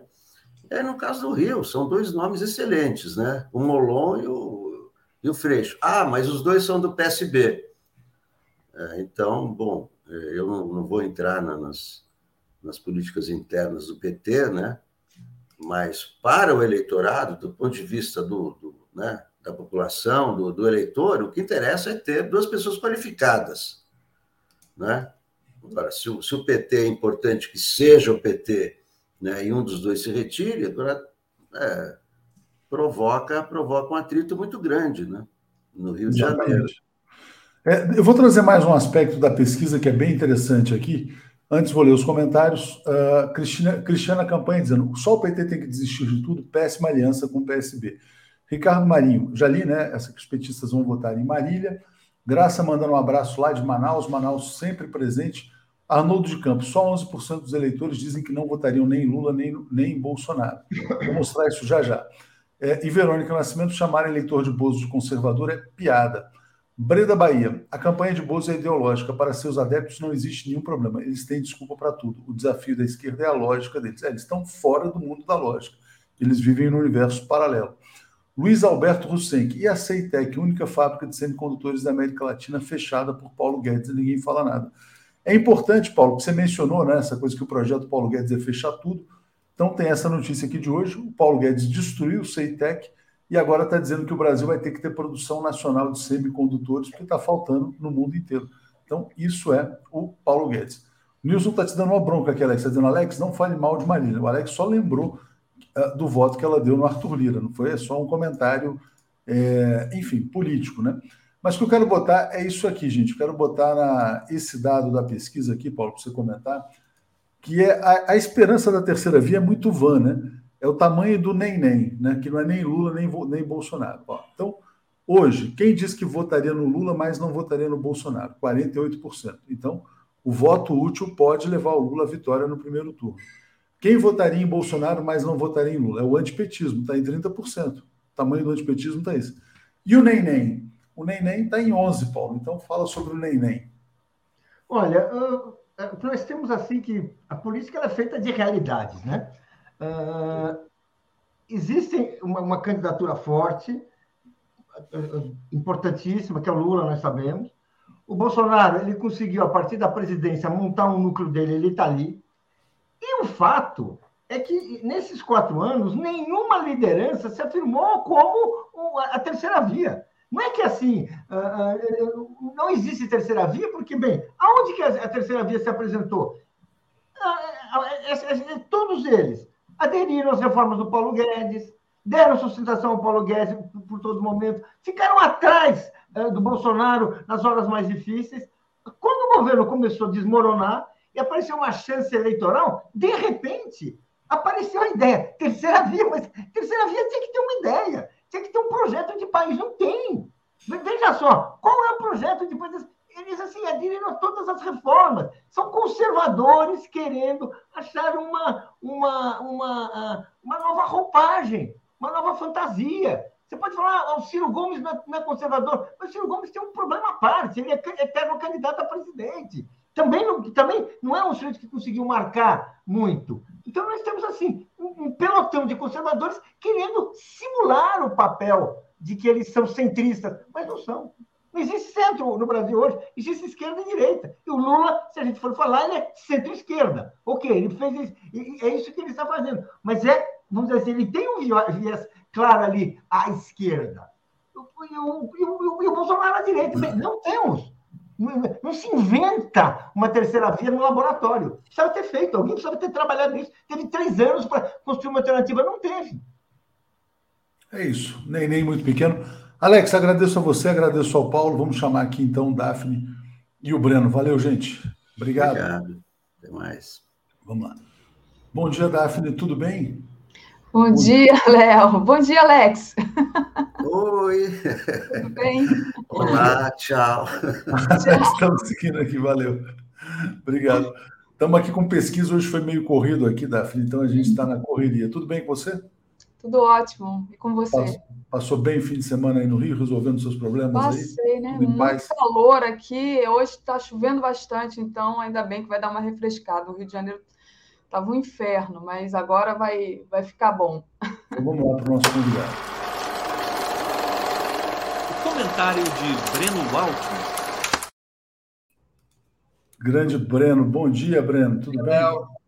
Bom dia, Daphne. Bom dia a todos, a todas. Ô, Léo, continua essa foto minha mal-humorado? Eu passo É, dia... tem que ser uma sorrindo, tá muito sério. Eu passo o dia rindo, pô. Vamos trocar, vamos trocar a foto, vamos trocar a foto, pedir pro, pro Gustavo Conde. Tem uma foto minha que eu tô um pouco sorrindo diante de um, de um T-54 em Stalingrado. É bem ah, manda pra gente. É bem apropriado para o momento. É, pô, o Zelensky fechou todos os partidos lá na Ucrânia, hein, o Breno? Não, todos não. Ele fechou 11. Quase todos. A esquerda toda. A esquerda toda, né? Esquerda, né? Ele já tinha proibido em 2014 o Partido Comunista e outros três partidos. O Partido Comunista Ucraniano era a principal oposição ao Zelensky. O Partido Comunista da Ucrânia chegou a ter 25% dos votos. Ele foi colocado na clandestinidade depois do golpe de 2014. Não foi o Zelensky, foram os golpistas da época. O Zelensky, naquele momento, era apenas um, um cômico, né? Estava trabalhando como cômico. É... Então foram, foram fechados, já estava proibido o Partido Comunista. O Partido Comunista ele se desloca para sua base eleitoral principal, sua base social eleitoral principal, que era exatamente no Donbas. O Partido Comunista da Ucrânia tem uma participação muito ativa, especialmente em Donetsk, um pouco menos em Lugansk. Em, em Donetsk, ele é a força política principal da República Popular de Donetsk. Uh, mas ele não, não tem existência legal fora do, dessa, dessas repúblicas uh, separatistas. E agora o, o Zelensky botou fora da lei o que restava da esquerda ucraniana. O Partido Socialista, a oposição de esquerda e outros nove grupos menores. Colocou fora da lei também alguns partidos que não são propriamente de esquerda, mas eram oposição a ele, favoráveis à aliança com a Rússia. E não tocou no, nas organizações neonazistas, né? Essas continuam o nacionalismo bandeirista, né? seguidores do, do aliado do nazismo da Segunda Guerra, do Stepan, Bandeira, essas organizações elas continuam podendo atuar livremente. Então, foi uma medida que ele adotou na, na sexta-feira à noite e que são medidas bastante reveladoras do que é o governo Zelensky. Ah, e como esse discurso do Ocidente de que é, o, o, embate que está em curso entre as democracias e a autocracia é, é um discurso mentiroso. É, fica difícil sustentar a democracia ucraniana. É, bom, vamos lá. Deixa eu só fechar os comentários que a gente tinha até agora aqui, Daphne Zuma dizendo: ó, perfeito, Alex Marília produziu uma fissura na eleição para a presidência da Câmara a atitude não foi compatível com a tradição do partido. Nilson Alex não fale mal de Marília. E o Cadu dizendo: terceira via é Bozo sem Bozo. Simples assim. Tinha uma pesquisa nova aí, a gente mostrou, mas passo para você aí, Daphne. Obrigado. Bom dia, Breno. Bom dia, Daphne. Bom dia, Léo. Legal, legal. Bom, a gente. Essa questão do fechamento dos partidos estava na nossa pauta mesmo na parte da guerra, então, já que o Léo já começou com essa parte da guerra, queria que você falasse um pouco mais desses desdobramentos né, da, do conflito da Ucrânia. Teve a questão do espaço aéreo e, o, e os Estados Unidos ali meio que tirando o corpo fora, né? Como é que você está vendo os últimos desdobramentos, Breno? Como é que vai a, o conflito? Diga. É, ironicamente, começa a sumir do noticiário as notícias sobre resistência ucraniana. e começa a ganhar maior espaço na imprensa ocidental informações acerca de alvos civis atingidos pelas Forças Armadas russas. Né? Normalmente, quando isso ocorre, é um sinal é, de que o avanço das tropas daquele país que não tem a simpatia da imprensa ocidental, que esse avanço está mais acelerado. Ah, não há notícias a, a comemorar e em relação à resistência contra esse exército, o que se tem são denúncias ou supostas denúncias de alvos civis. Então, o que nós estamos vendo é um avanço lento, mas persistente, das tropas russas ao redor de Kiev. Né? É um avanço é, que busca asfixiar a capital do país e forçar a Ucrânia a aceitar os termos russos nas negociações que estão em curso. Nesse momento, Daphne, a minha uh, opinião é de que a parte mais importante dos movimentos ocorre nos bastidores da guerra, que é exatamente a construção deste pacto direto entre a Ucrânia e a Rússia. E essas, uh, esses bastidores, eles são uh, bastante controlados exatamente porque cada lado não quer abrir suas cartas, é? até onde está disposto a ir, até onde não está disposto a ir. O Zelensky faz um jogo duplo, um jogo duplo de quem quer sobreviver.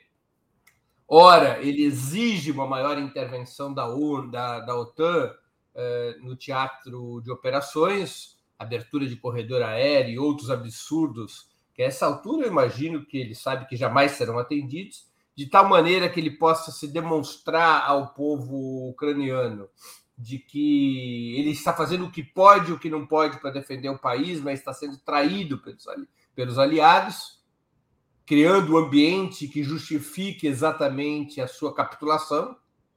E, por outro lado, ele vai negociando os termos dessa capitulação em segredo. Ele se mostra forte em público, forte e corajoso em público, mas ele está negociando os termos da capitulação. Nesse momento, parece que o impasse é, nessa, nessas negociações elas estão em um ponto fundamental. A Rússia exige, exige a desmilitarização da Ucrânia, que a Ucrânia constitucionalmente estabeleça que não ingressará na OTAN e na União Europeia. A Ucrânia está disposta já disse até publicamente que está disposta a atender essa reivindicação. Mas propôs um gatilho de proteção que os russos não aceitaram, um gatilho maroto. Qual é o gatilho de proteção que os Zelensky, que os ucranianos estão propondo? No caso da Ucrânia se ver sob ameaças no futuro ou sob ataques da Rússia, ela poderia recorrer ao, à OTAN. Ela não seria parte da OTAN, mas a OTAN seria responsável pela segurança ucraniana. E alguns países assinariam como avalistas o acordo de paz. Alguns países da própria OTAN. Por isso, a viagem daqueles três primeiros ministros do uhum. leste europeu República Tcheca, Polônia e mais um outro, que ocorreu na semana passada. Esses seriam possivelmente os avalistas que o, o Zelensky quer no acordo. A Rússia não aceitou isso de jeito nenhum, porque isso é uma forma de ingressar na OTAN sem ingressar. Claro. Os russos, os russos não aceitam essa, é, é, esse gatilho. Parece esse ser o principal entrave das negociações. Fora isso, o Zelensky tem que fazer com que alguma coisa seja diferente no acordo de paz do que era nas exigências russas pré-guerra porque ele, aceitando um acordo de paz que seja essencialmente o que os russos já propunham antes da operação militar, como é que ele vai explicar para o povo que aceitou aquilo que não aceitava antes e por que, que fez a guerra? É. Mortes e destruição.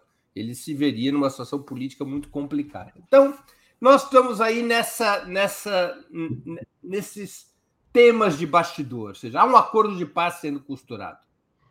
A um acordo de paz sendo costurado. A Rússia já disse muito claramente, aceitou a desmilitarização, fundamentalmente aceitou a, a, a desmilitarização.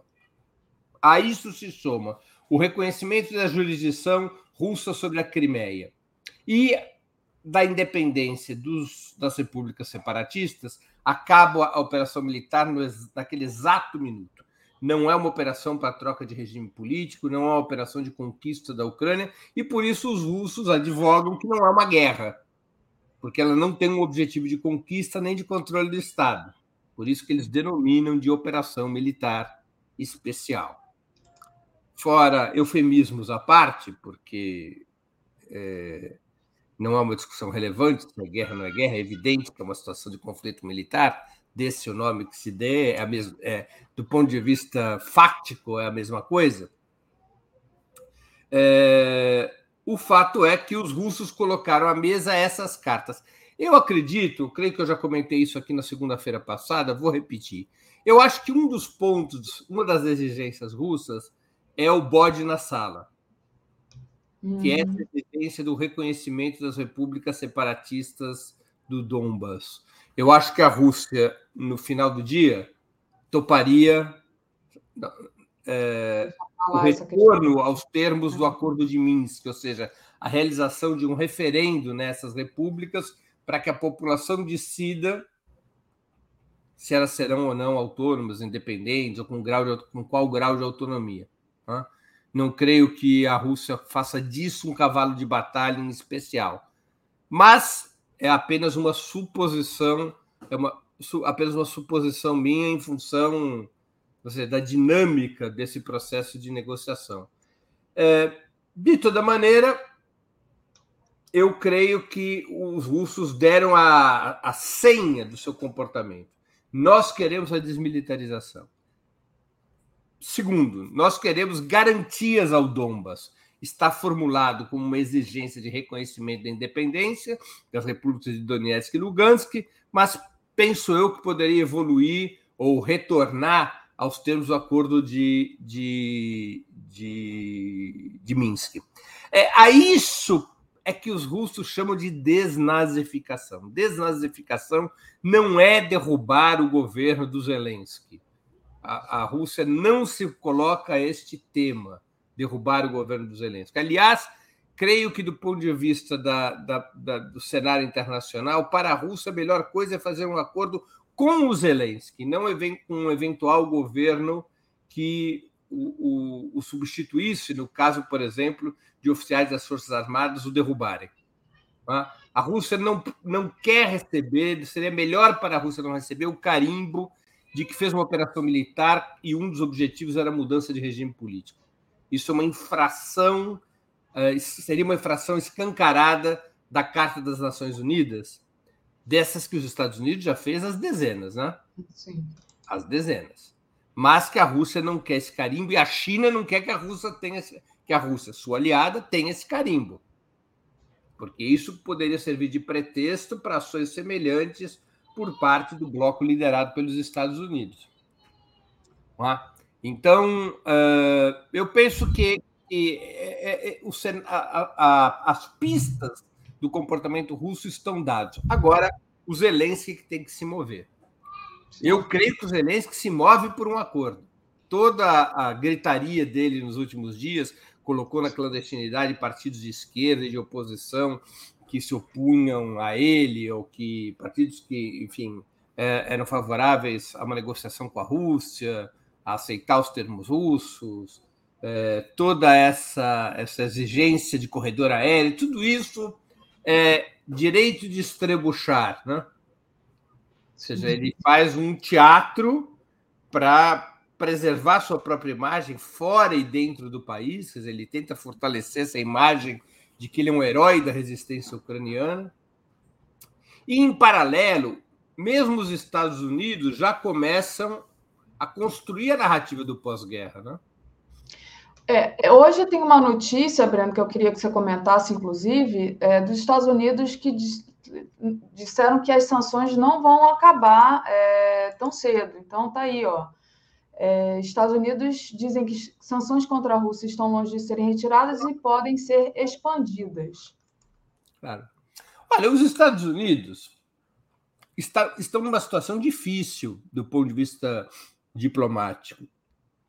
Embora haja um amplo apoio da opinião pública ocidental em favor do governo de Kiev, dos Estados Unidos e da OTAN, ou seja, essa, essa construção os Estados Unidos é, conquistaram por força da sua indústria cultural e, e de informação, os Estados Unidos estão sendo, podem vir a ser desalojados do teatro principal, do palco principal das negociações diplomáticas.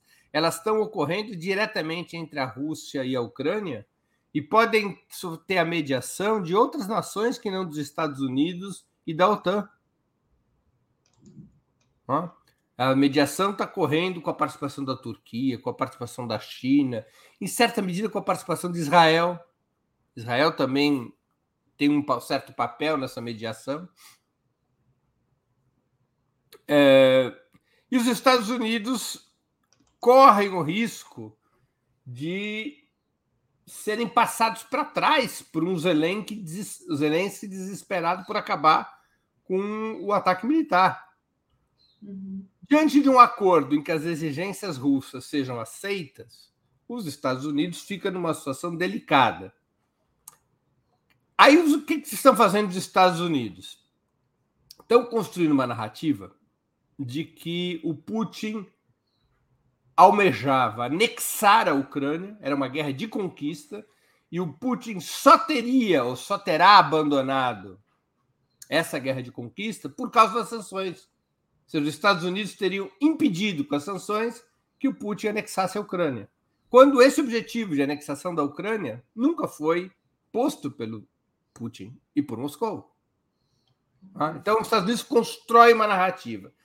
Para construir essa narrativa, ele contrapõe a intensificação da operação militar russa na Ucrânia, ele contrapõe a radicalização das sanções e as ameaças de que elas não são de que elas são de longa duração. Né? Então, é essa maneira que eu interpreto. Quer dizer, os Estados Unidos é, vão tentar vender o seu peixe, mesmo que haja um acordo de paz.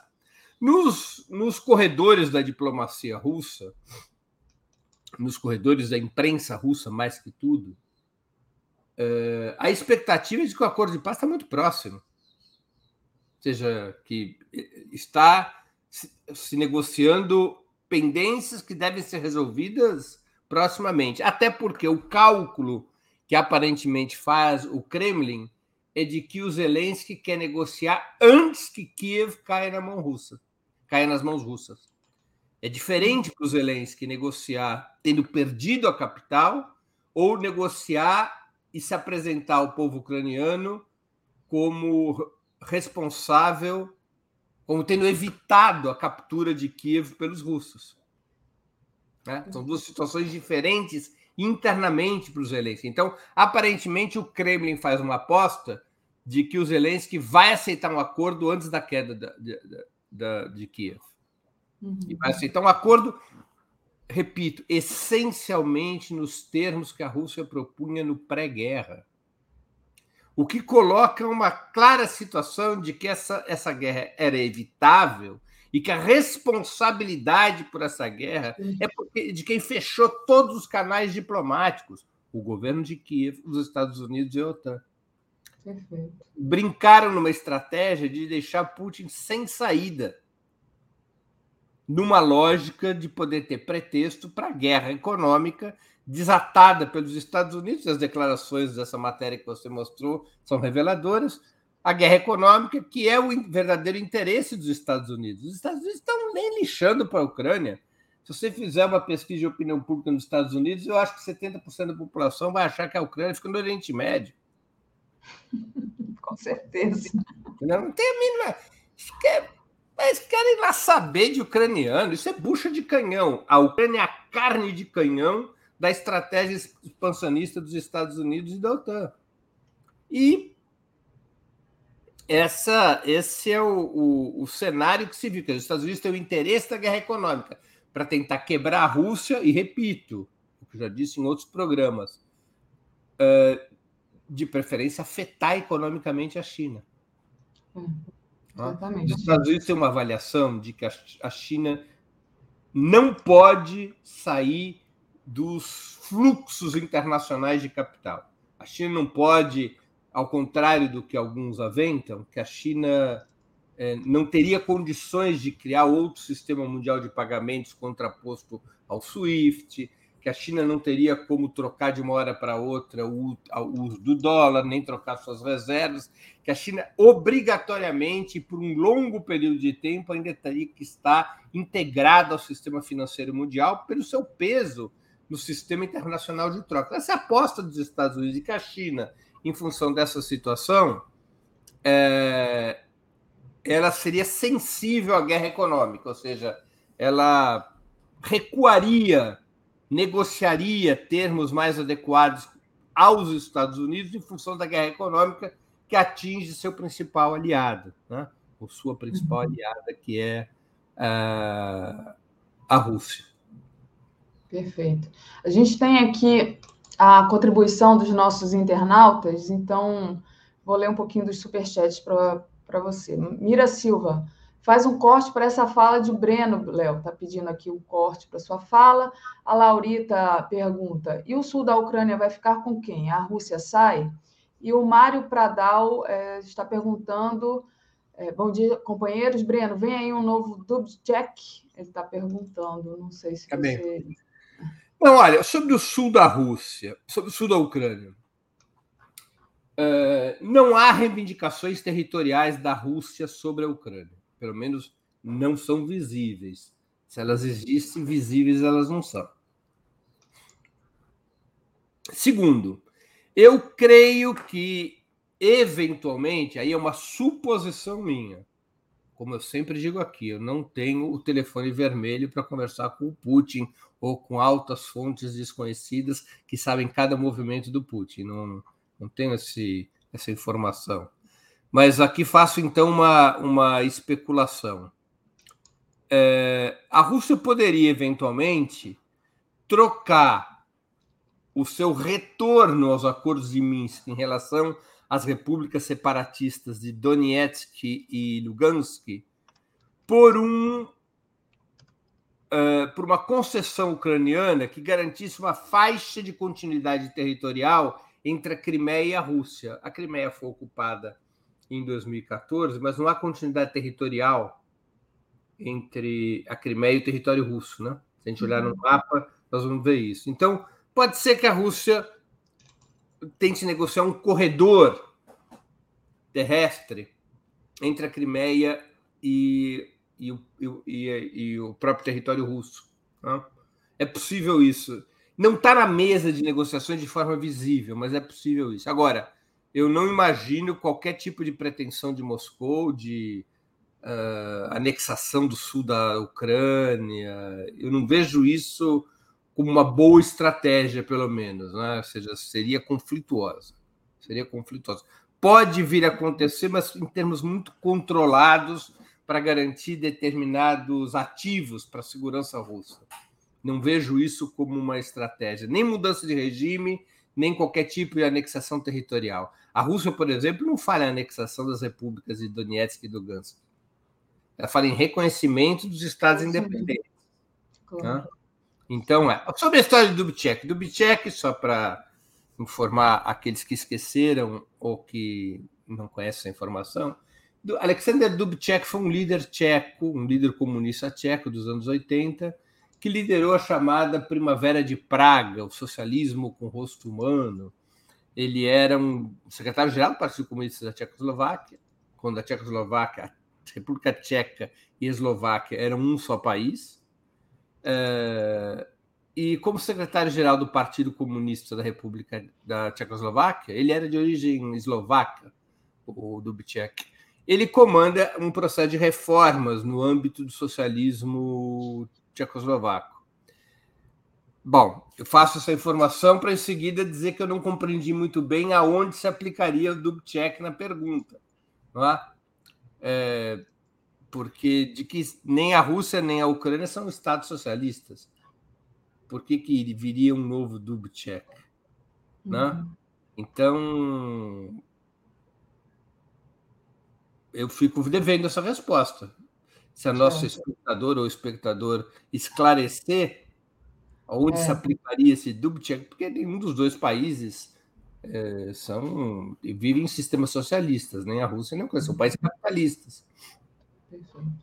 Tá bom, se o Mário quiser mandar aqui, então, mais explicado, não precisa mandar superchat, que eu leio, vou tentar prestar atenção aqui.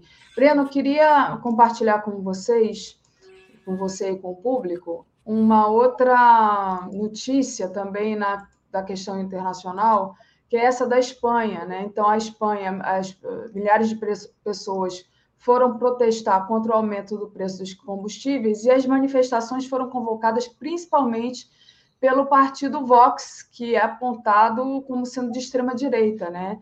Então, foi em Madrid, mas também em várias outras cidades do país. O que, que isso significa, essa, essa manifestação aí com o povo indo para a rua na Espanha? Veja que curioso.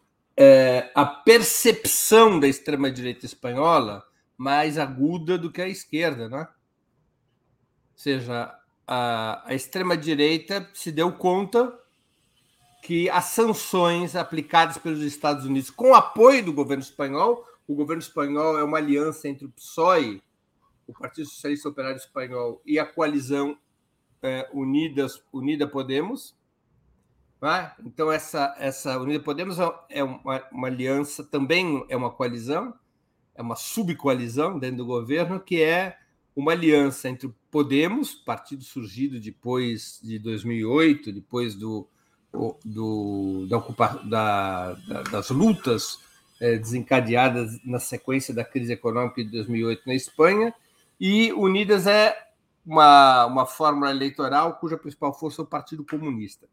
A, a, a extrema-direita se deu conta que as sanções estão, estão criando uma, uma situação de inflação, é, brutal contra o povo espanhol, como contra o povo europeu de forma geral.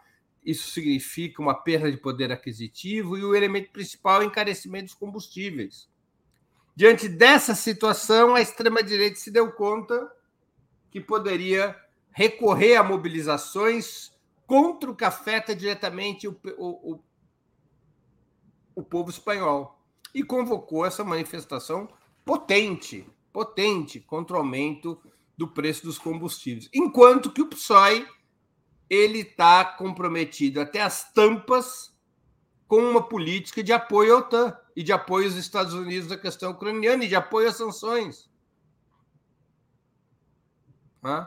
É, e Unida Podemos, que é o setor mais à esquerda do governo do Pedro Sanches, embora não concorde com a política do Pedro Sanches, é cúmplice, né? Porque continua dentro do governo.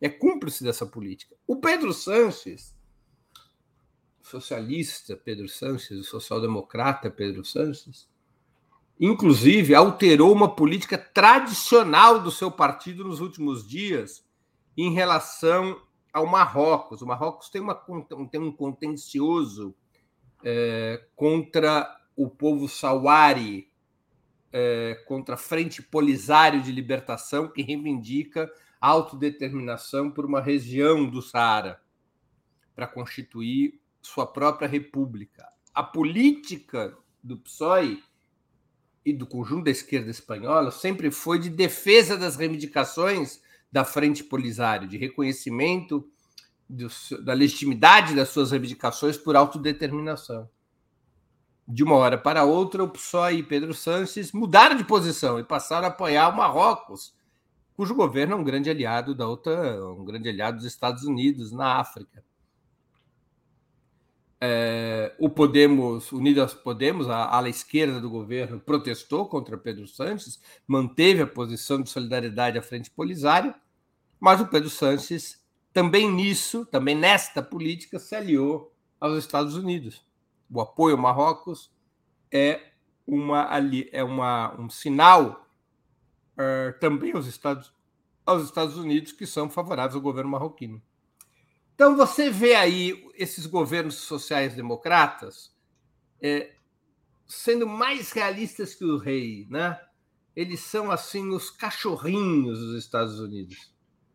Ah, o SPD alemão, o PSOE na Espanha, o Partido Socialista na França, eles são os cachorrinhos dos Estados Unidos, ali apoiando a ação do imperialismo na Ucrânia, organizando manifestações contra o Putin na Europa. E a extrema-direita espanhola falou: ok, vocês vão por esse caminho, nós não somos favoráveis ao Putin, nós também estamos aqui com a Ucrânia, mas nós vamos fazer manifestação contra o aumento do preço dos combustíveis, que é o que está gerando insatisfação, especialmente nas classes médias espanholas. Então é bom a esquerda espanhola, em especial Unidas Podemos, do PSOE não se pode esperar grande coisa, é bom que fique de olho, porque o Vox, de extrema-direita, vai construindo um discurso que tem base popular. Vai construindo um discurso que tem base popular num território que quem devia estar construindo era o Unido Podemos. Por que, que o Podemos e o Partido Comunista Espanhol não convocaram eles uma manifestação contra o aumento dos combustíveis, contra a inflação? Por que manter a unidade com o Pedro Sanches em solidariedade à política guerreira da OTAN dos Estados Unidos. É. A esquerda não faz, faz a ultradireita. É. A, a, direita é sempre oportunista, né? E sabe se utilizar de, de tudo, né? Tudo se transforma ali num motivo. Até hoje o Léo estava falando mais cedo, até o Bolsonaro agora estava tá dizendo, quer dizer, o Bolsonaro vai dizer, mas a direita aqui vai dizer que o aumento do combustível é por causa da guerra, né? Que a inflação é por causa da guerra. Então, o Bolsonaro não tem nada a ver com isso, né? Então, eles. Exatamente, exatamente. Ali na Espanha, um pouco isso em escala muito ampliada. Agora, o problema é que se você não tiver na Europa uma esquerda anti-guerra, e não é anti-Rússia, é uma esquerda contra a política da OTAN dos Estados Unidos, uma política que exija um acordo de paz em separado é, no qual as exigências russas sejam atendidas, enquanto tiver uma esquerda contra as sanções, nas ruas contra as sanções que atingem a Rússia, porque essas sanções vão criar prejuízos para a classe trabalhadora europeia, enquanto a esquerda europeia não assumir este caminho, a ultradireita poderá fazê-lo. Claro. Ah, a ultradireita poderá fazê-lo. Há um medo na esquerda de se isolar com essa política se fizer uma política de mobilização contra as sanções. Mas olha só a Espanha, mostra que não há maiores perigos de isolamento. Pode ser, sofrer críticas. O único partido de maior porte assim da Europa, pelo menos que eu saiba, que tem uma política combativa em relação à escalada expansionista da OTAN dos Estados Unidos é o Partido Comunista Português, que está sendo vítima de um cancelamento por parte da imprensa é, portuguesa inacreditável, porque ele não se alia à, à operação da OTAN dos Estados Unidos com o governo de Kiev, não se alia, não é, se coloca contra sanções claramente. O Partido Comunista Grego também tem uma posição relativamente avançada, menos que a do Partido Comunista Português, porque o Partido Comunista Grego vai para um outro lado, classifica a guerra como uma guerra intercapitalista e, e se coloca numa posição nem-nem, ou seja, nem a OTAN na Rússia, nem a OTAN na Ucrânia, nem Putin, e não tem um discurso mais centrado no combate às sanções. Né? O Partido Comunista Português não, tem um discurso de combate às sanções.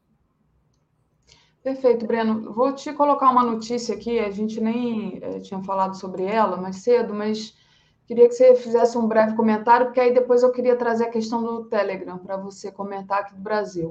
Mas que é essa aqui que a gente já comentou de, de alguma outra vez que você teve aqui, essa, essa oposição né, ao presidente peruano Pedro Castillo.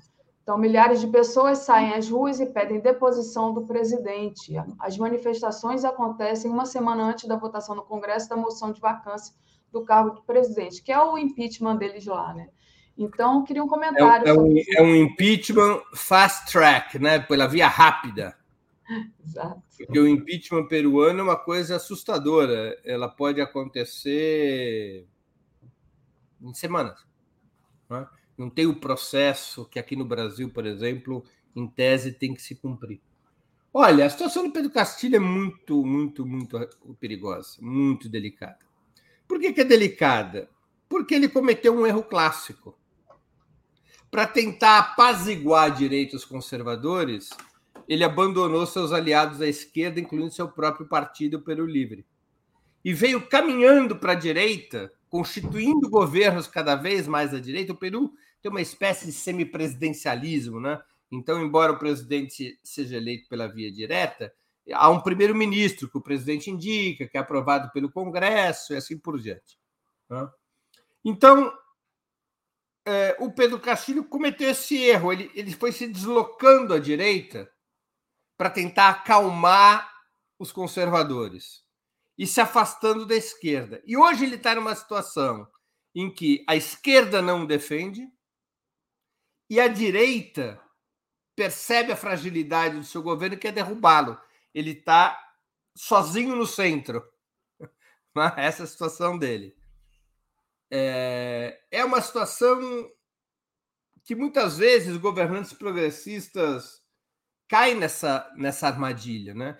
De alguma maneira, foi um pouco a armadilha na qual caiu a presidenta Dilma Rousseff entre 2015 e 2016, ou seja, tentar acalmar as forças conservadoras que já vinham eh, num processo de golpe de Estado, aquela história de indicação do Joaquim Levy, mudança da política econômica, e ficou numa situação no qual a direita manteve o movimento golpista e a esquerda, em certa medida, se sentiu confusa, desanimada e recuou no seu apoio ao governo. Né? Então, o Pedro Castilho faz isso numa escala muito maior do que ocorreu no Brasil entre 2015 e 2016. O Pedro Castilho literalmente virou as costas para o seu partido, rompeu com o seu partido, está criando outro partido. Tá? O Pedro Castilho uh, abandonou o programa pelo qual ele foi eleito. O Pedro Castilho fez o que pôde para acalmar os golpistas, e os golpistas viram nesses gestos para tentar acalmá-los um sinal de fraqueza. Se ele está tão fraco, então agora é a hora de ir para cima dele. Que é o que está acontecendo. Ele está muito isolado, sem apoio popular, sem apoio partidário, e pode cair. E pode cair. As manifestações que começam a ocorrer, embora elas ainda sejam relativamente limitadas, elas podem crescer porque há muita satisfação, tanto na base conservadora, quanto na base progressista que o elegeu. Há muita insatisfação. Ele é visto por grande parte da base progressista como um traidor, como um novo Lenin Moreno, aquele presidente eleito pela esquerda no Equador e que depois virou as costas para a esquerda e se aliou aos neoliberais. Então, essa situação do Pedro Castilho, Daphne, muito delicada, muito delicada. E é um aprendizado, é um aprendizado. Seja, um governo minoritário no parlamento que enfrenta forças conservadoras poderosas, ele tem que, em primeiro lugar, consolidar defesas entre os seus, ou seja, passar sinais de governo que implementará o programa pelo qual foi eleito, animar, mobilizar, educar, organizar a base popular que o elegeu, criar um punho de combate, uma força social para dar sustentação ao governo e não apostar sua sobrevivência em negociações de concessões aos inimigos. Essa é uma lição. É uma lição que a gente vê em vários processos políticos, também no processo peruano agora. Eu vejo com pessimismo o desenvolvimento da situação peruana, com bastante pessimismo, Daphne. Bom, vamos ver, né? É, Breno, queria vir agora para o Brasil, queria que você comentasse o, a questão do Telegram, né? O Alexandre de Moraes revogou a decisão, o bloqueio, aqui. Então, essa é a notícia, né? Ele revogou, revogou o bloqueio no, no sábado, né? Ele deu um prazo de 24 horas para o aplicativo cumprir as determinações para a liberação do Telegram no país. Como é que você viu essa questão do Telegram? Muita gente é, argumenta que é uma censura, que isso é, pode ser usado também contra os canais da esquerda, e tem gente que acha que não, porque, é, enfim, estaria prejudicando ali diretamente ao Bolsonaro, né? Tem ataque do Alan dos Santos, vídeo do Alan dos Santos chamando ele de nomes nada que eu, posso, que eu possa pronunciar aqui na TV 247, mas como é que você viu essa questão? Olha, com muita cautela, com muita cautela. E, e vejo com muita preocupação a comemoração de certos setores progressistas de que o Alexandre Moraes suspendeu o Telegram, como se isso fosse uma medida democrática, progressista. Vejo com muita preocupação. É, eu tenho para mim uma questão de princípio, vamos dizer assim. Qualquer medida num Estado burguês que cerceie a liberdade de expressão, direto ou indiretamente, nesse caso a decisão do Alexandre de Moraes, indiretamente cerceava a liberdade de expressão. A decisão dele de suspender o Telegram não tinha como argumento conteúdo do Telegram, mas um fato verdadeiro de que o Telegram não estava cumprindo uma resolução da Corte Suprema Brasileira, uma decisão monocrática do próprio Alexandre Moraes, diga-se de passagem. Uhum. Então, o Telegram não estava cumprindo. É a política do Telegram. Ele vai dilatando para proteger seu funcionamento interno, né? para proteger seu funcionamento como plataforma. Ele sempre dilata as pressões governamentais até não poder mais. Então, é indiretamente, a suspensão da plataforma afetava a liberdade de expressão. São milhões e milhões de usuários no Brasil que utilizam o Telegram por razões profissionais, por razões políticas, etc., uh, ah, que perderiam seu, seu direito de se, de se, expressar em função de uma decisão cujo motivo era uh, a execução de uma ordem judicial e não propriamente um, um, uma represália de conteúdo ao conteúdo do, do Telegram. Agora, ainda assim, eu repito e retomo, qualquer decisão do Estado burguês, numa democracia liberal, que cerceie direto ou indiretamente a liberdade de expressão, é um mau passo para as classes trabalhadoras e seus direitos democráticos. Mesmo que a razão imediata pareça ser positiva, no caso, o combate às fake news do bolsonarismo, a médio e longo prazo isso é desastroso, porque é, estabelece, naturaliza o empoderamento da justiça para cercear o direito à liberdade de expressão. Mais cedo ou mais tarde, isso se volta com mais força contra a esquerda e contra a classe trabalhadora.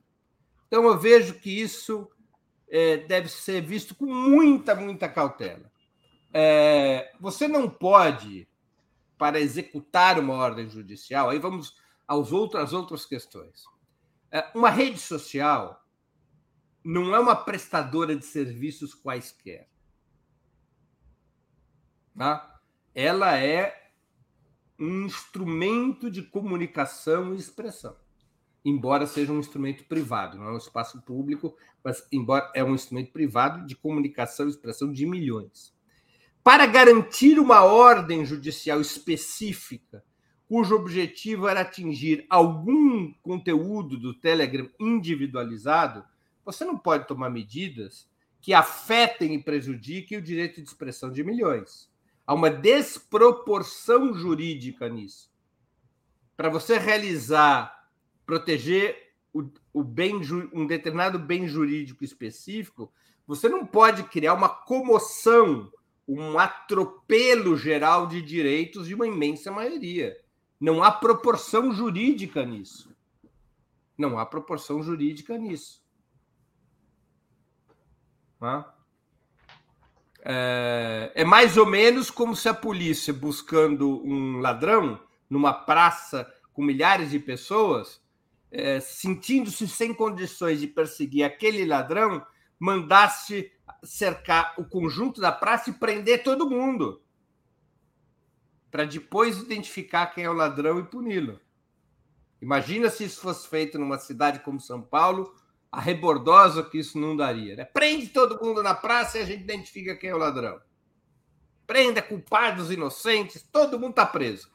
e agora nós vamos identificar quem é o ladrão. Você não pode fazer isso. Guardadas as proporções, é o que fez Alexandre Moraes. Ou seja, suspende o Telegram para que a ordem judicial específica, endereçada, seja cumprida. Ah, mas se ele não fizesse isso, qual instrumento que ele teria? Bom, aí é um problema da legislação brasileira, da legislação internacional, do funcionamento da justiça. Novamente, em função de um vazio legislativo, ou de um vazio do ordenamento jurídico, você não pode punir milhões em função de uma ordem judicial específica. Isso é um contrassenso na aplicação do direito. É um contrassenso na aplicação do direito. Né? É, que somente teria faria sentido se o Brasil vivesse uma situação especial, estado de guerra, algo do gênero. E nós não estamos vivendo nada disso. É, outra coisa, ah, o Telegram é o ninho do bolsonarismo hoje. Puxa, é isso que é o Telegram? Bom, e, e, vamos. Então, o WhatsApp não é o ninho do bolsonarismo e o Facebook não é o ninho do, do, do, do, do bolsonarismo. E a Rede Record e o SBT não são ninho do, do bolsonarismo. Quer dizer que a, o, o panorama comunicacional do país ficará melhor, ficaria melhor sem o, o Telegram e só com o WhatsApp, a Globo, o SBT, a Record. Quer dizer, a gente tem que moderar os argumentos. E muita gente de esquerda atua no Telegram, e muita gente que não é nem de direita nem de esquerda, assim, que não tem na atividade política seu, sua motivação, também está no Telegram. Então, nós temos que ter muita, muito, muito cuidado com isso. Ou seja, é, não existem os mecanismos, não existiam os mecanismos para que o Poder Judiciário se fizesse ouvir pelo Telegram. Bom, é um vazio jurídico. As pessoas não podem pagar por isso. Resolva-se o vazio jurídico. Então, eu não gosto dessa situação. Eu acho que nós estamos entrando naquela rota, dessa vez com a cumplicidade da esquerda, que é assim criou-se um herói da direita, que foi o Joaquim Barbosa no mensalão. Aí saiu Joaquim Barbosa. Aí criou-se outro herói da direita, Sérgio Moro. Já foi para a lata do lixo. Agora está se criando um herói de direita, porque é isso com o Alexandre de Moraes, com apoio da esquerda, porque enfrenta o bolsonarismo. Estamos criando outro homem de capa espada, com um poder enorme. Ele toma decisões monocráticas muitas delas estranhíssimas. A quem serve esse empoderamento de um ministro da Corte Suprema nesses termos? Além do que, eu repito, a questão fundamental é há que se defender a liberdade de expressão e o direito de milhões de se expressarem. Não, esses milhões não podem ser punidos para que uma ordem judicial específica seja cumprida. O direito, eu vou comentar isso que está na tela da, da Zuma Rodrigues. Ela diz assim: a legislação exige representação no Brasil para a empresa funcionar. Muitas empresas não têm representação no Brasil. Portanto, não há que se alegar que não há base jurídica para ação de Moraes. Não.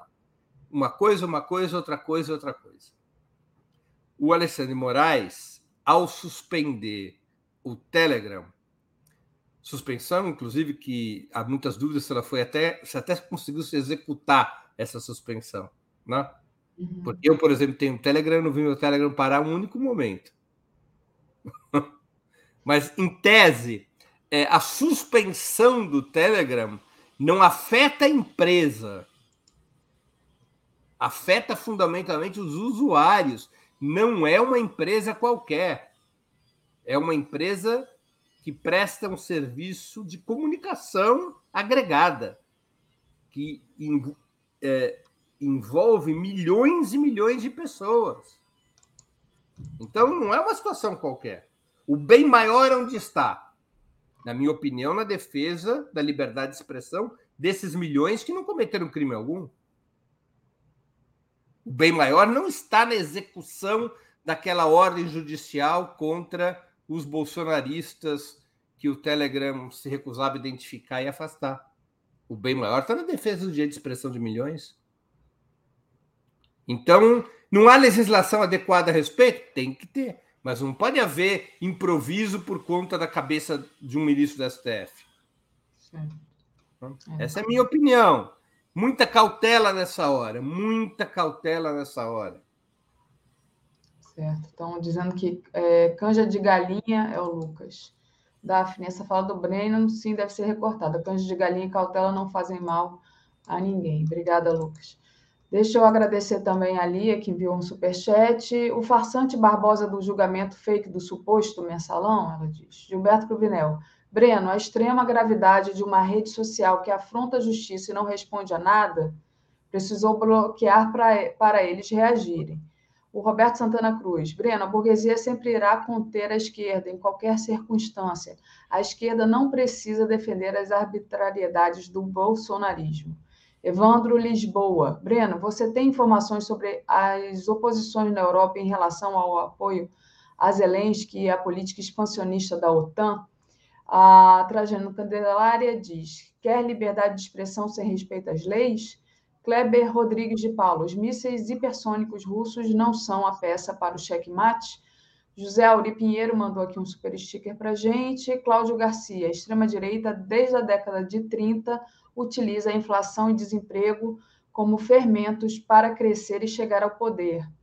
A Isilda Langella dá parabéns pela, pela entrevista com a Luísa Erundina, um show de ética e de como fazer política e ela também viu um apoio aqui, e foram esses. Breno, se você quiser, passo para você então responder a qualquer uma dessas colocações, ou várias delas, e também para trazer a sua programação do Opera Mundi essa semana. Eu vou fazer mais um comentário sobre a questão do Telegram, os outros assuntos de alguma maneira eu já abordei, que é assim, a, a lei, a aplicação da lei tem que ser muito cuidadosa. Por exemplo, o discurso de que para fazer, que está na pergunta do, do Cruvinel, né? É, que é aquela a, a, qual eu vou tentar responder. É, a ideia de que para conquistar um determinado resultado, eu, a justiça ou a polícia podem fazer o que lhe der na ventana, o que lhe der na cabeça, é uma ideia muito perigosa. É uma ideia, por exemplo, que muitas vezes a polícia justifica da seguinte maneira: olha, fulano estava sequestrado. Os bandidos iam matar. Nós conseguimos prender um dos bandidos. Para que a gente pudesse saber onde era o cativeiro, a gente teve que torturar. Se a gente não torturasse, morria o sequestrado. Então, é, a, a, tortura é legítima porque salva a vida do sequestrado. É verdadeiro. Eventualmente, sem a tortura, a polícia não saberia onde está o cativeiro. E, portanto, o refém morreria. Olha só que situação paradoxal, né? Qual a tua escolha? Preservar a rigidez da lei contra a tortura ou preservar a vida do sequestrado? É uma situação real que a polícia se vê no dia a dia. Então, esse tipo de equação na aplicação da justiça é muito perigoso, porque, do ponto de vista da defesa das liberdades democráticas, o bem maior deve sempre prevalecer. E o bem maior é aquele que é, salvaguarda os direitos da maioria.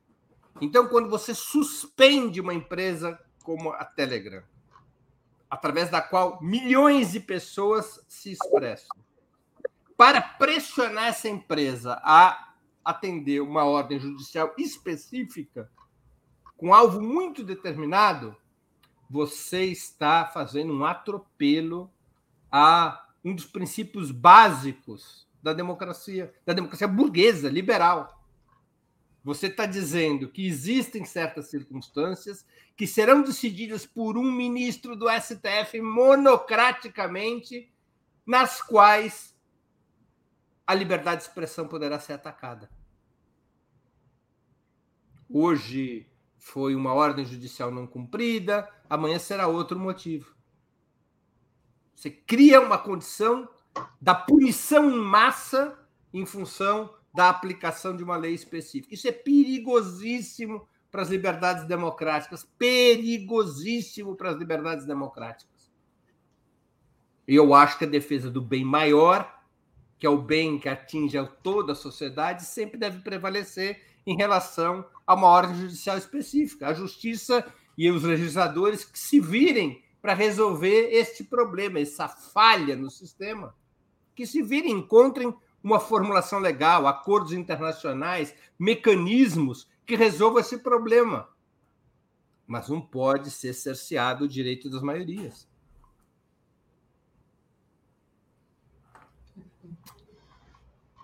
Perfeito. Então, Breno, vamos a, a ela, a programação.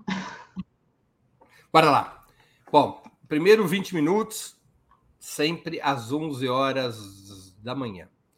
É, eu vou hoje entrevistar às 11 da manhã, Daphne, o Rudá Rishi, que é cientista político, um importante analista da situação brasileira, e a questão que eu vou levar a ele, a questão principal, é como formar maioria de esquerda é o tema que a gente tem presente já há muitos anos. A esquerda é capaz de eleger o presidente da República, mas não faz maioria parlamentar, não faz maioria nos estados, não tem uma maioria eleitoral na sociedade. Como mudar essa situação?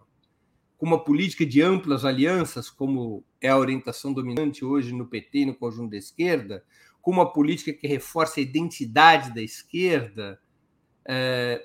qual o caminho para se construir maioria de esquerda sem a qual dificilmente nós teremos no Brasil as chamadas reformas estruturais.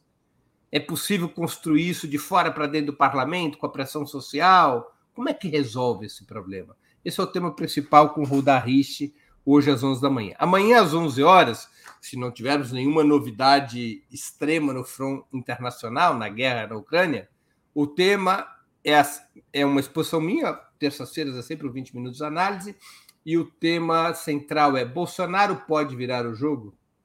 É uma análise das pesquisas e, das, e dos riscos embutidos nos próximos 200 dias que nos separam até as eleições presidenciais. Ou seja, a situação vai se consolidando para uma vitória do Lula, ou Bolsonaro é um cachorro morto ou não? O Bolsonaro é capaz de reagir e as pesquisas já indicam alguma reação. Então, nós vamos estudar um pouco as pesquisas, estudar esses números da evolução eh, do cenário eleitoral. Esse é o programa de amanhã. Na quarta-feira, eu vou entrevistar o líder do MST, João Paulo Rodrigues. O povo irá às ruas por Lula? Vou conversar com o João Paulo sobre as lutas sociais, e especialmente o grau de engajamento dos movimentos sociais na campanha do Lula. Como é que vai acontecer isso? Como é que os movimentos sociais vão participar dessa iniciativa do PT, que é os comitês populares de luta? É, como é que os movimentos sociais pretendem se relacionar na campanha com o candidato e depois no governo com o eventual presidente Lula? Qual é a, como é que os movimentos sociais estão se organizando para isso, especialmente o principal dos movimentos sociais, que é o MST? Então, isso é na quarta-feira, às 11 da manhã. Na quinta-feira, eu vou conversar com o cientista político e jornalista Matias Alencastro. O tema é o 20 Minutos Internacional, na quinta-feira. O tema é O Mundo Depois da Guerra na Ucrânia. Seria uma conversa sobre. Eu tenho chamado vários, preferencialmente, eu tenho chamado jovens analistas da situação internacional. Já chamei o Miguel Borba, depois o, o Vitor Marques, depois o, o Hugo Albuquerque. Agora estou chamando o Matias Alencastro, que tem uma opinião um pouco matizada, uma opinião é, diferente das, das, das, entrevistas que, que uh, antecederam a essa que eu farei na quinta. Mas é como vai ficar a, a ordem internacional depois da guerra? Que tipo de cenário nós estamos vivendo no mundo? Unipolaridade, bipolaridade novamente, multipolaridade? Como é que vão ficar as relações entre Estados Unidos e China depois desse conflito, como fica a situação da Rússia, como ficam as instituições internacionais. É uma conversa sobre os reflexos da guerra sobre uh, o cenário internacional. E, finalmente, na sexta-feira, é um dia importantíssimo, Daphne. Sexta-feira se celebram os 100 anos de fundação do Partido Comunista do, nascido como Partido Comunista do Brasil, com a sigla PCB, que depois mudou de nome para Partido Comunista Brasileiro, e aí teve a cisão que levou ao surgimento do PCdoB, mas são 100 anos do comunismo brasileiro. Esse é o título do programa, e o entrevistado será Walter Pomar. Walter Pomar, além de dirigente do PT, o Walter Pomar é historiador, professor da Federal do ABC, e um estudioso é, profundo da história do comunismo brasileiro. Inclusive, sua tese de doutorado foi sobre a história do PCdoB. Então, uma entrevista com Walter Pomar sobre 100 anos do comunismo brasileiro. Eu vou começar com o Walter, e nas semanas seguintes eu vou entrevistar outros historiadores sobre o comunismo e a esquerda brasileira. Minha ideia é trazer sempre esse tema nas próximas semanas, porque é um tema importante, que a esquerda conheça sua própria história. Então, essas são, esses são cinco programas, 20 minutos a semana, sempre às 11 horas.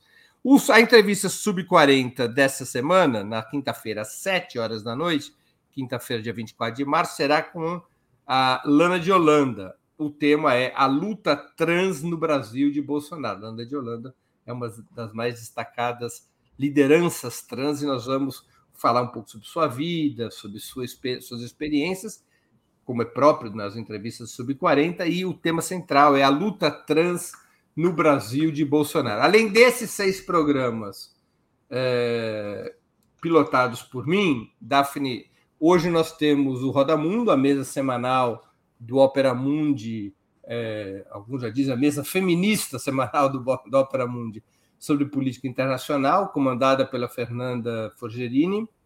É, e amanhã, às 7 horas, hoje às 7 horas da noite, né? segunda, 7 da noite. Amanhã, terça-feira, dia 22 de março, também às 7 da noite, nós temos o Rádio Troika, que é, é o programa com os correspondentes do Opera Mundi, com correspondentes do Opera Mundi, o podcast do Opera Mundi, com seus correspondentes internacionais. Então, essa é a programação da semana, Daphne. Obrigada, Breno. Então, boa semana de trabalho para você. Obrigada pelas análises e a gente vai ficando por aqui. Obrigadão. Obrigado, Daphne. Obrigado a todos e todas que nos acompanharam. Valeu. Gente, o Antônio Nóbrega está perguntando cadê a Tereza. A Tereza já vem. Só queria agradecer aqui aos superchats enviados, os, o do Gilberto, que pergunta para o Breno, desculpa, Gilberto, mas não dava mais tempo. O Hélio Gaspar informa que foram os próprios advogados do Telegram que aconselharam a plataforma a não responder às mensagens do STF. Elizabeth Coutinho reproduzindo o comentário de Alex de Freitas. Esse raciocínio de Breno, de Breno exemplifica a retirada do RT Sputnik, Thaís Braga.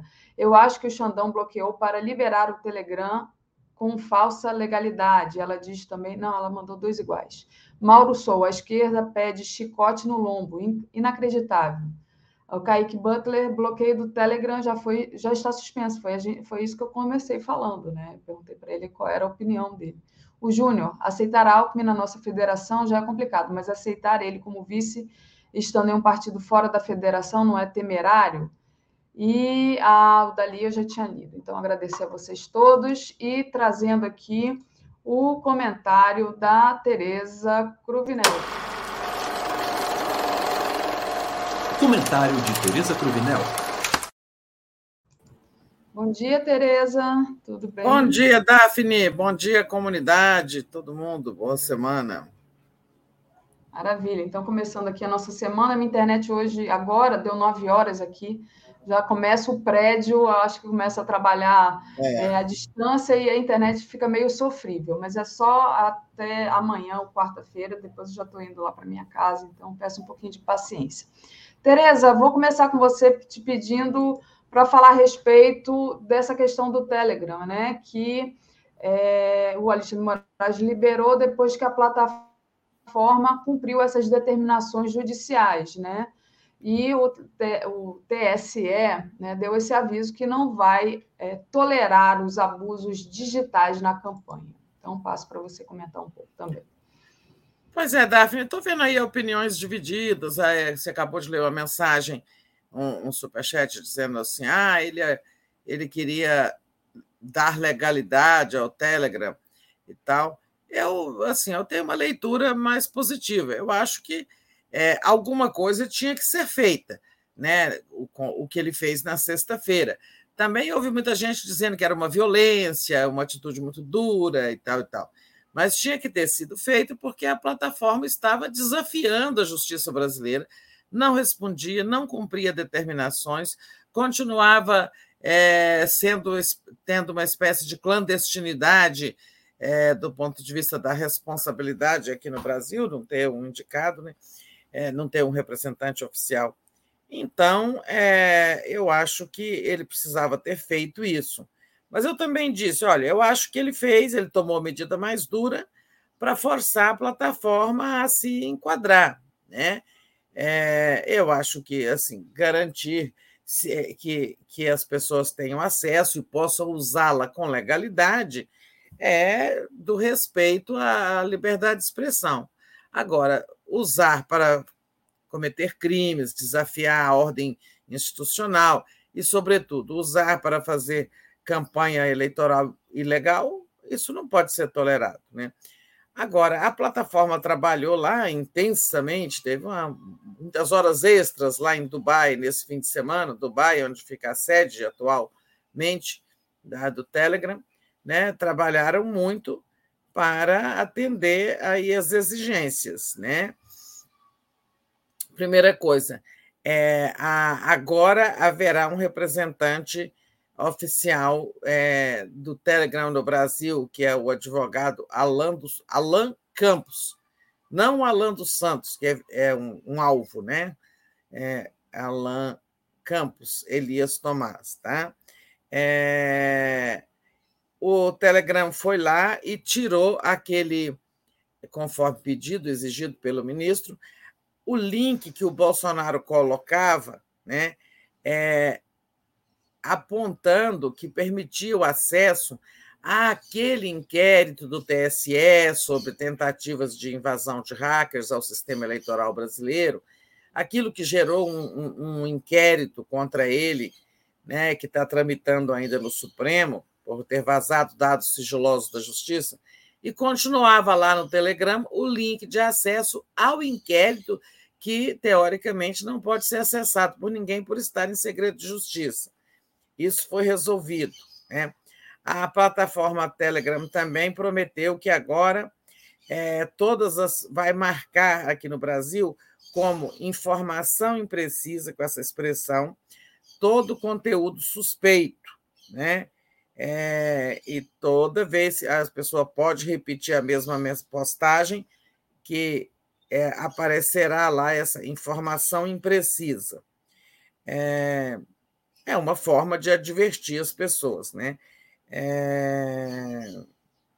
E ela também está contratando, sabe, essas agências de checagem para quando tiver uma postagem, para que fiquem ali lendo as postagens é, e verificando se existe fake news e tal. Duas agências brasileiras parece que estão sendo contratadas é, é, para fazer essa checagem. Né? E, assim, pessoas, o Alan dos Santos, esse blogueiro bolsonarista, cuja extradição já está pedido, é pedido, não não vai é, ter mais ter tanta facilidade para ficar criando novos e novos perfis sempre que um é tirado do ar, né?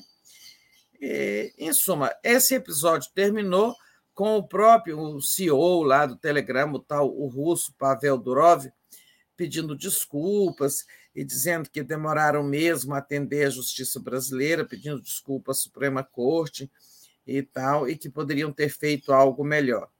Então, é, os bolsonaristas, é claro que estão respirando aliviado, porque eles usam muito o Telegram, né?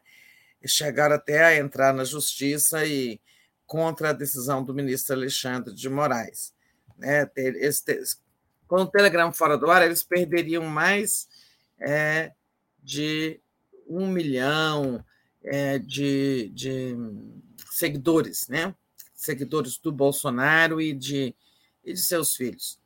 Mas, em suma, o episódio terminou com a seguinte lição. Eu acho, eu entendo assim.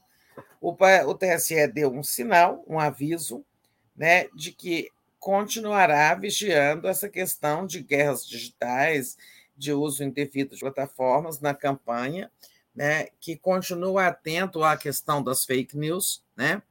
É, em suma, se o TSE terá capacidade poder para realmente combater fake news na campanha, nós veremos. Agora, eu acho que a, a disposição é, foi demonstrada nesse caso Telegram. Não acho que ele legalizou é, sabe, é, assim, ele facilitou a vida do Telegram. Ele enquadrou o Telegram na, no, nas normas brasileiras, nas normas legais brasileiras. Por enquanto, agora está enquadrado. Se se comportar bem, ok. Né? Acho que se voltarem a pisar na bola, o ministro voltará e, e será mais, mais implacável, voltará a, a tomar decisões. Acho assim. Muito Daphne. bom, Tereza. Deixa eu, deixa eu agradecer aqui a Heloísa Madeira, que enviou um superchat sem mensagem, o Kaique Butler. Crime continuado do presidente, nada se faz contra ele. Gilberto Cruvinel, Tereza, você viu a informação do Gaspari? Acho que, Tereza, o Gilberto Cruvinel fala do, da fala do Gaspari, dizendo que a decisão do Alexandre Moraes cancelando o Telegram era pedra cantada e é um aperitivo sinalizador de sua disposição no Tribunal Superior Eleitoral durante a campanha eleitoral vindoura. Eu creio que foi dessa fala que o Gilberto Cruvinel é, tá Não deve ter sido fala, deve ter sido a coluna do Gaspari coluna. de ontem, é, né, que eu não li, é, tive um dia complicado, não li, mas então está na mesma linha, eu estou nessa mesma linha. Foi um aviso, né? foi um sinal da disposição do TSE de enfrentar esse problema. É o que eu estou dizendo. Se vai ter condições, ferramentas, inclusive, força política, tudo mais, para combater de fato o uso de fake news na campanha, veremos. Agora, a disposição é, está sinalizada, né? inclusive em relação ao Telegram. Se voltar pisar na bola, vai levar nova, de, nova medidas é, do ministro lá, Alexandre de Moraes. E também estão criticando, há muita gente que critica o fato de ser uma decisão monocrática. Né? É, isso aí tem a ver com o fato de ele ser relator né, desses inquéritos que envolvem lá é, essas, é, a questão de fake news. Né? O relator tem a prerrogativa de tomar medidas. Né? que depois teriam que ser submetidas ao plenário. Nesse caso, nem vai ser, porque o assunto se resolveu em 72 horas é, e ele, ele, digamos, ele revogou a decisão de sexta-feira, revogou ontem. Então, não tem por que ir ao plenário algo que já está resolvido. Né? É, é assim. E essa, essa pergunta aqui do Marcos Falcão, Tereza. O Bozo pode usar a AGU para defender uma empresa privada? É, mas assim, não pode, claro. A AGU é para defender a União, né? E, e, em certos casos ela defende o presidente da República é, e autoridades né, do primeiro escalão. Mas ele não entrou no Supremo em defesa da empresa. Ele entrou alegando estar em defesa da liberdade de expressão. Né? É, então, digamos, cabia a ação supostamente interesse da coletividade, né? Ele não fez uma ação em defesa do Telegram, mas de um suposto direito coletivo violado. Perfeito. Bom, Tereza, avançando aqui um pouco mais, né? É, queria que você falasse agora de um fato super importante dessa semana, que vai ser a filiação do Alckmin ao PSB. Né? Vai acontecer nessa quarta-feira, dia 23. Pois é, depois que a gente fizer isso, é... vamos é... comentar um pouquinho também essa pesquisa nova FSB, que Sim. está aí na, na manchete do 247, que eu só acabei Se você quiser, a gente, a gente troca, então. Deixa eu só ler, então, aqui. Não, não, vamos nessa ordem mesmo. Diz o que lê aí o Gilberto. O Gilberto disse: o Gaspar informou que foram os próprios advogados do Telegram que aconselharam a plataforma a não responder às mensagens do STF. Erraram feio. Ah, ele já tinha enviado isso aqui. Pois é, se fizeram isso, foram péssimos advogados, né? É, uhum. O representante, esse Alan Campos, que agora será o representante do Telegram no Brasil é um advogado, mas imagino que não tenha sido ele que aconselhou, né? Porque depois de um conselho tão, tão errado, né, a empresa não iria contratá-lo para ser seu representante.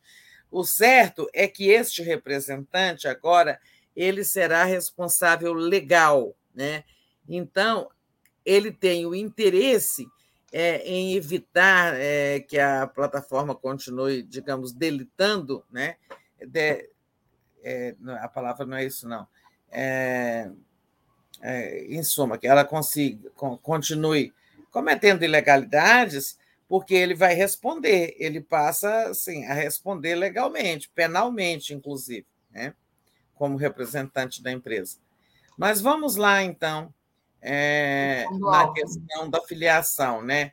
É, em princípio, pelas minhas informações, junto ao PSB, a filiação vai ser na quarta-feira, dia 23. Né? Ele anunciou, mas não disse o dia. Mas parece que vai ser, então, depois de amanhã, de um ato lá no PSB e tal. É, era esperado, né? Claro, demorou muito, uma longa negociação. Uma longa negociação, porque isso envolvia, claro, o fato de ser vice na chapa do Lula, mas também houve muita espera por aquela decisão de, de, de, pela formação de uma federação entre o PT e o PSB, que acabou não saindo, né? vão, mas vão ser coligados na eleição. Né? É, então, é o primeiro passo para que venha o segundo, que é o anúncio de Alckmin como vice de Lula, o que também deve acontecer no dia 9, lá o lançamento da chapa entre os dois. Antes vai ter um anúncio, é claro, e depois a festa de lançamento da chapa, né? É, coisas caminhando. É, eu percebi também naquele anúncio, por ocasião aí desse anúncio da, do, do Alckmin, de que vai se filiar, é, que aquele complicador, a candidatura do presidente regional do PSB, né, o Márcio França, ao governo, é, vai continuar, ou seja, o Márcio vai deve manter sua candidatura ao governo de São Paulo, concorrendo com o líder nas pesquisas, que é o Fernando Haddad do PT. Né? Ao falar da filiação do Alckmin ao PSB, o, o Márcio França tratou de capitalizar o fato de que ele foi quem primeiro fez o convite, teve essa, em suma, é, foi o pioneiro aí nessa articulação para trazer o Alckmin para o partido deles, e terminou dizendo: com Alckmin no PSB, Alckmin no PSB vai nos ajudar a conquistar o governo do Estado de São Paulo. Ou seja, é, está havendo é, aí uma, uma disposição para continuar. Né? Eu não acho que o Alckmin vai fazer campanha aberta para o Márcio França, ele vai alegar que sabe, precisa de manter uma equidistância, porque também, sendo o vice de Lula, é, e o PT, o partido de Lula, vai ter Fernando Haddad. Mas, em suma, teremos este probleminha aí na relação entre os dois partidos, mas é normal. Né? Isso não acontece, é, já aconteceu em várias campanhas, um candidato a presidente ter dois palanques, ou seja, ter dois candidatos a governador que o apoiam, e não apenas um. Faço uma pausa para você atualizar-se. Muita gente aqui, através de superchats ou não, pedindo para você comentar a questão da Marília Reis, né?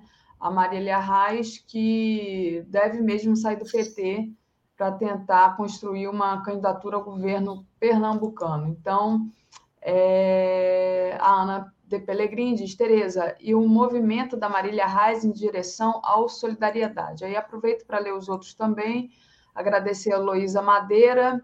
É, eu acho que, deixa eu ver aqui, peraí, que deu uma bloqueada aqui minha, na minha página, está travada, vamos ver se ela vai carregar.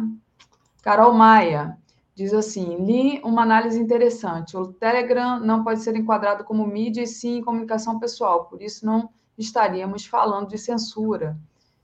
E o Kaique Butler diz: divulgação de dados de processo secreto? Ele pergunta. E Gilberto Cruvinel. Ah, sim, o Gilberto Cruvinel foi o que eu li, né? Então está tudo lido aqui. É, Aí, começando por último, então, é assim, aquela divulgação de um processo secreto, sigiloso, né? aquele inquérito do TSE que investiga uma tentativa de invasão do sistema por hackers em 2018, né? e que o Bolsonaro, eh, em agosto passado, quando estava é, atacando né, muito as, o sistema eleitoral, as urnas eletrônicas, defendendo voto impresso tudo mais, ele citou esse inquérito como para justificar o seu discurso, para dizer: olha, eu tenho razão, esse sistema eleitoral é vulnerável. Tanto é que existe esse inquérito aqui aberto para apurar uma tentativa de invasão em 2018. Tentativa frustrada, diga-se por sinal, mas que tem que ser investigada. Né? É, então, foi isso. É, há esse argumento aí de que é, o Telegram é de comunicação pessoal e não de comunicação, acho que é um argumento razoável, mas também serve é, a defesa, assim, é, mesmo sendo de comunicação interpessoal, é, ele serve é, o, o, o argumento de que as pessoas estão sendo privadas deste direito de se comunicar, né, é, por uma ferramenta também justifica a ação. Mas a ação do Bolsonaro era, a gente sabe por quê. Ele queria, ele estava com medo da plataforma ser realmente banida do Brasil e eles terem um prejuízo é, grande em matéria de comunicação com os seus apoiadores. Né? E tinha mais uma questão que eu esqueci. Calma. Marília Reis. É, a Marília. Então, eu acho sim que a Marília Reis e o PT não têm futuro juntos, né, com ela afiliada ao partido. Né? É, olha, ela queria ser candidata ao Senado. É, aí e o partido, a regional lá, comandada pelo senador Humberto Costa, queria apoiar outro candidato ao Senado. O PT retirou a candidatura do Humberto Costa ao governo em favor da candidatura do PSB, Danilo. É, esqueci o sobrenome dele. É, então, é uma pessoa pouco conhecida. É, o candidato, que será o candidato ao governo, né? Cabral. Cabral, Danilo Cabral, obrigada. Então, é, e com isso, é, a Marília já, é, digamos, ela tinha 20 e tantos por cento, 25, 28, e Humberto Costa e os dirigentes do PT queriam um candidato com 1%. Aí ela ameaçou sair. Né? Eu, pelas minhas informações, o Lula entrou no circuito e acabou dobrando o PT lá, dizendo: não, ela, ela vamos segurar, ela vai ser candidata ao Senado. Aí houve um anúncio no fim de semana de que ela ficaria, seria candidata ao Senado, nessa chapa do PSB, do Danilo Cabral, né, apoiada pelo PT. Né? Aí estava tranquilo, tudo bem, está um problema resolvido. Aí vem essa outra notícia de que ela vai sair mesmo, porque agora quer ser candidata a governadora, né? Então, assim, o que que me parece? É, ela, não, ela não está demonstrando vontade de permanecer no PT. Ela está é, muito preocupada com os seus objetivos pessoais, né? É, então, assim, objetivo de ser candidata ao Senado, de ser candidata ao governo, e tal. Eu acho que ela é uma ótima deputada, mas é, é, é um quadro preparado, mas eu sinto que ela, é, digamos assim, ela tem um, um componente muito individualista na sua atuação, ela tem objetivos muito pessoais que colidem, às vezes, com a forma de, o processo decisório do PT, que é mais coletivo, né? É, as decisões do PT são mais coletivas e existe uma, né, o partido tem uma cultura de disciplina partidária, de as pessoas aceitarem a decisão do partido e ela está sempre se insurgindo contra a decisão do partido.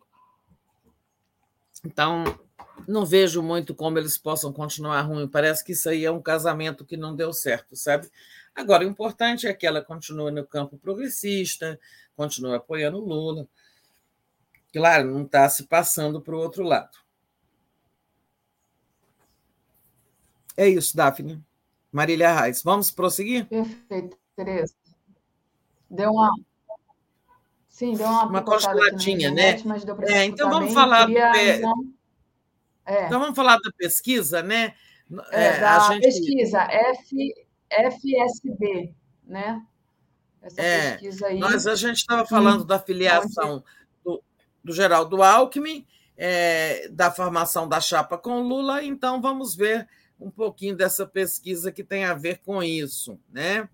É, é uma pesquisa telefônica da FSB, que é uma empresa de comunicação, uma grande empresa de comunicação, de, de assessoria de, é, de comunicação corporativa, presta serviços a empresas e órgãos públicos, né?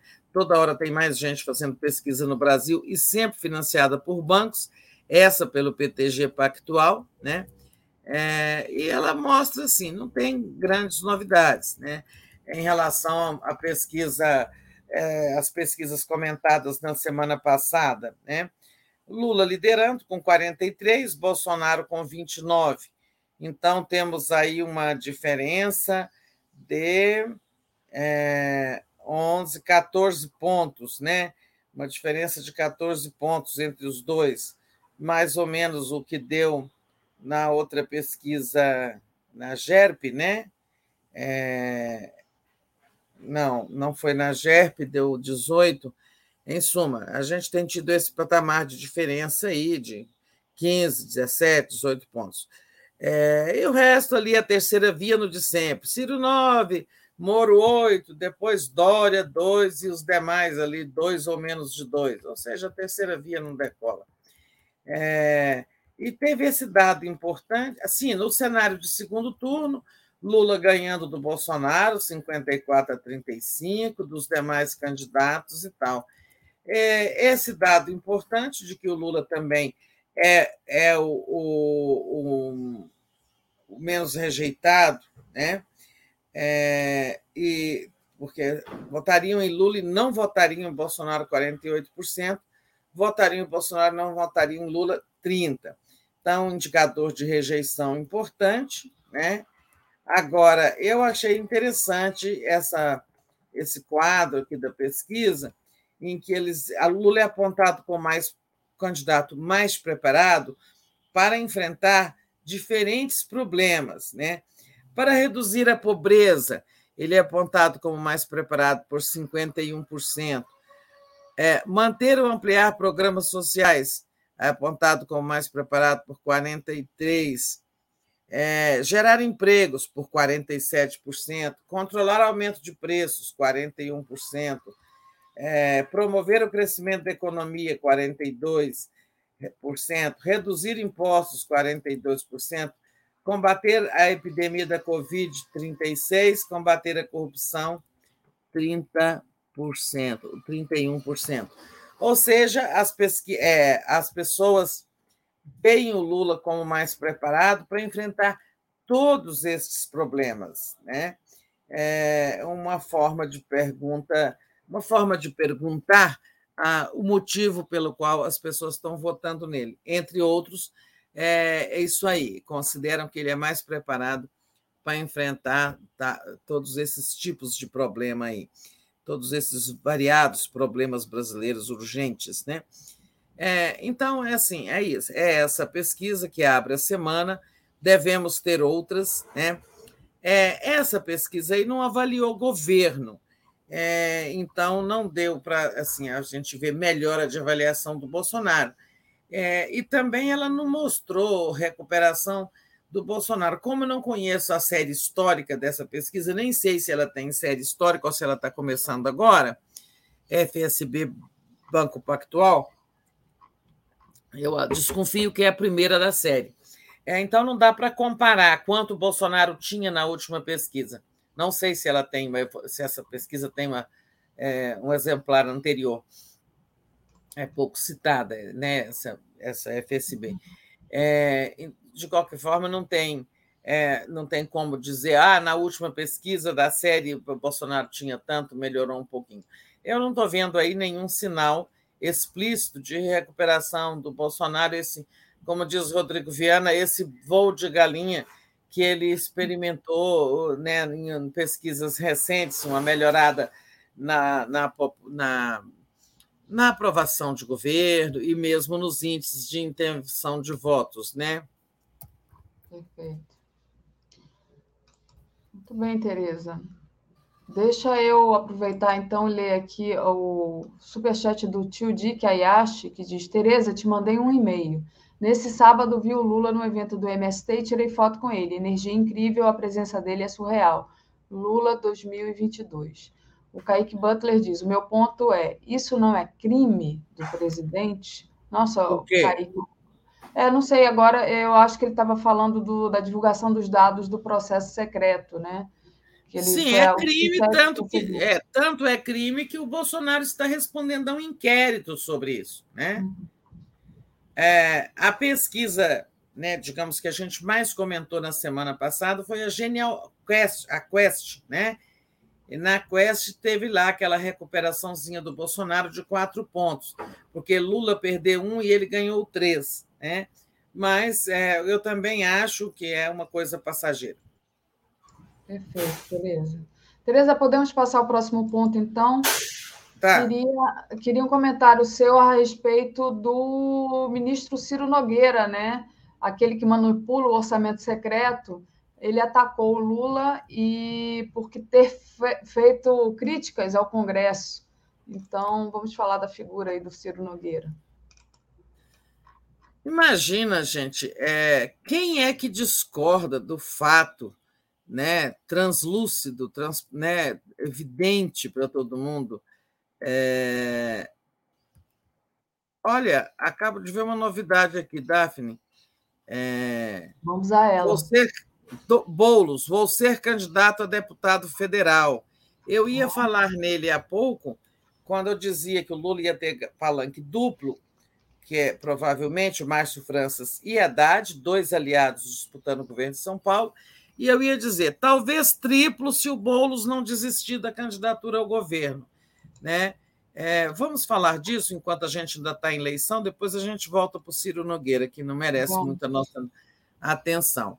Então, estou vendo aqui da Mônica Bergamo é, essa notícia de que o Boulos confirmou a desistência de disputar o governo de São Paulo. Né? Ele ele vinha sendo muito pressionado pelo PSOL é, a desistir dessa candidatura ao governo, porque na última pesquisa lá, acho que foi a Genial Quest mesmo, é, sobre a disputa de São Paulo, ele apareceu em quarto lugar, né? Estava o Haddad, o Márcio Franças, é, Márcio França, o Tarcísio, o ministro Tarcísio Freitas, candidato do Bolsonaro, e em quarto lugar o Boulos, né? É... Agora, então, é, ele parece ter se rendido a esses argumentos. Eram os argumentos? Quais eram os argumentos do PSOL? Olha, você não está tão bem para o governo, então é muito provável que perca, que não se eleja. E como candidato a deputado, você vai ser muitíssimo bem votado.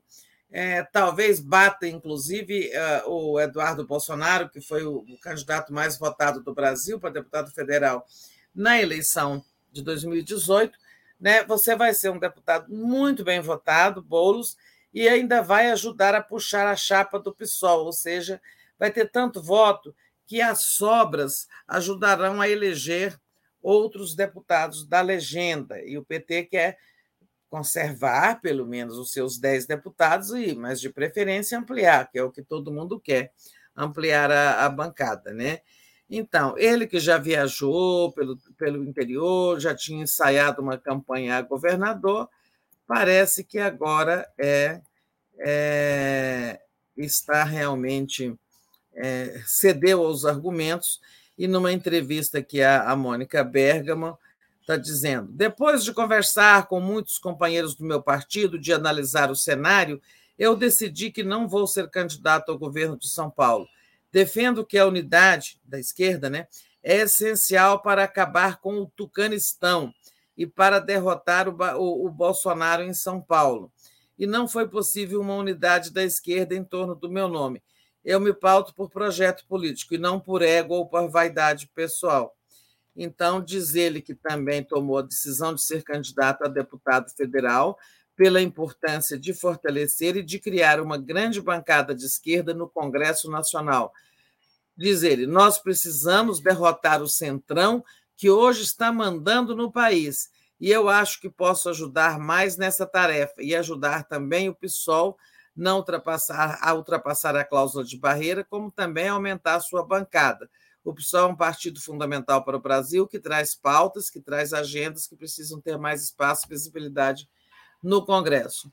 Então, digo eu, decisão acertadíssima, minha luz apagou aqui, decisão acertadíssima do Boulos, a meu ver, né, de candidatar-se a deputado federal e não ao governo. Ele ia ficar sem mandato, e seria uma pena um quadro da qualidade dele ficar sem mandato, né? E de fato vai ajudar o PSOL, e aí isso inclusive cruza com a nossa próxima pauta, que é a necessidade de melhorar o Congresso, né? Vai puxar aí uma chapa boa. O, o PSOL está coligado com a rede, né? Então, eles vão ter uma chapa conjunta para deputado federal, uma lista de candidatos a deputado federal, é, encabeçada pelo Boulos, que certamente terá muito bom resultado em São Paulo, porque Boulos foi muito bem votado no segundo turno da disputa da prefeitura em 2020, né? mas já não está sendo tão bem cotado nas pesquisas para governador. Então, decisão acertadíssima, acho muito positiva. Talvez o Boulos possa vir a ser o deputado mais votado do Brasil, como eu dizia, derrotando o escândalo que foi é, a votação do Eduardo Bolsonaro, um deputado sabe, inepto, que não faz nada, que só faz política familiar o tempo todo, e que foi o mais votado do Brasil na eleição passada. Né? É, o, o, Congresso precisa ser melhorado e a, eu acho que a candidatura do Boulos contribui para isso. E aí nós voltamos ao ponto em que estávamos antes, Daphne. Deixa eu, é, só antes de voltar ao ponto, agradecer a Ana Maria de Oliveira, que diz: o PT está regando muito, não deveria ter tirado Humberto Costa. Eu votaria nela para governador e não votaria no PSB, falando da Marília, né? Se fosse de Pernambuco. Apesar de ser petista, nunca tem chance pelo PT. Zé Carlos Aquino dá bom dia para gente aqui. Então, obrigada, Zé Carlos. Então, vou pedir para vocês deixarem o like e compartilharem a live. Você já falou do, do Eduardo Leite, é, Tereza? não, não nós, tava, nós íamos comentar o Ciro Nogueira. Ciro, né? Então, o Ciro, né, que, que é aquele né, que manipulou orçamento secreto, que atacou, e ele acabou atacando o Lula por ter feito a crítica ao, ao Congresso. Então, Ciro Nogueira queria te ouvir sobre essa figura. Não, o comentário que o Ciro Nogueira merece é, é o seguinte: quem é ele, né, para falar é, em mensalão, em problemas é, da relação do Lula com o Congresso quando foi presidente, ele que era um aliado do Lula, né? Depois do que está acontecendo no governo Bolsonaro, né, com essa escandalosa é, manipulação do orçamento para comprar votos de aliados. Né? Isso foi assim: o Lula fez declarações de esse é o pior Congresso da história. Eu, que cubro o Congresso desde a redemocratização, também concordo. Esse, não, há, não houve Congresso pior do que esse, né? em todos os sentidos. Em todos os sentidos. Pela má qualidade dos seus quadros, pela, digamos, é, a subrepresentação de mulheres, negros e índios, né? um Congresso muito branco, elitista, é um congresso das oligarquias. Falam tanto nas oligarquias do Putin, pois é, esse é o congresso das oligarquias brasileiras, né? É, e um congresso vassalo, sem autoestima, servil ao Bolsonaro, que se vende em troca de verbas do orçamento secreto. O Lula disse uma verdade e o, o, o Ciro Nogueira veio aí com umas pedras na mão dizendo que, que, ninguém se esqueceu do mensalão, do petrolão, do não sei o quê. É, mas é só mostra assim que a agressividade contra o Lula vai ser grande, mas eles, a gente nunca pode deixar isso passar em branco. Olha, pior do que esse Congresso realmente não houve outra e nunca houve uma relação tão imoral entre o Congresso e o Executivo do que essa que é mediada exatamente por Ciro Nogueira como chefe da Casa Civil ele que dá a última palavra sobre liberação de verbas. Né? É, aliás, nesse momento, deixaram, suspenderam isso até até o fim da janela partidária, que vai se fechar no dia 31, quando aí acessa a permissão para que as pessoas mudem de partido sem sofrer qualquer punição por indisciplina partidária.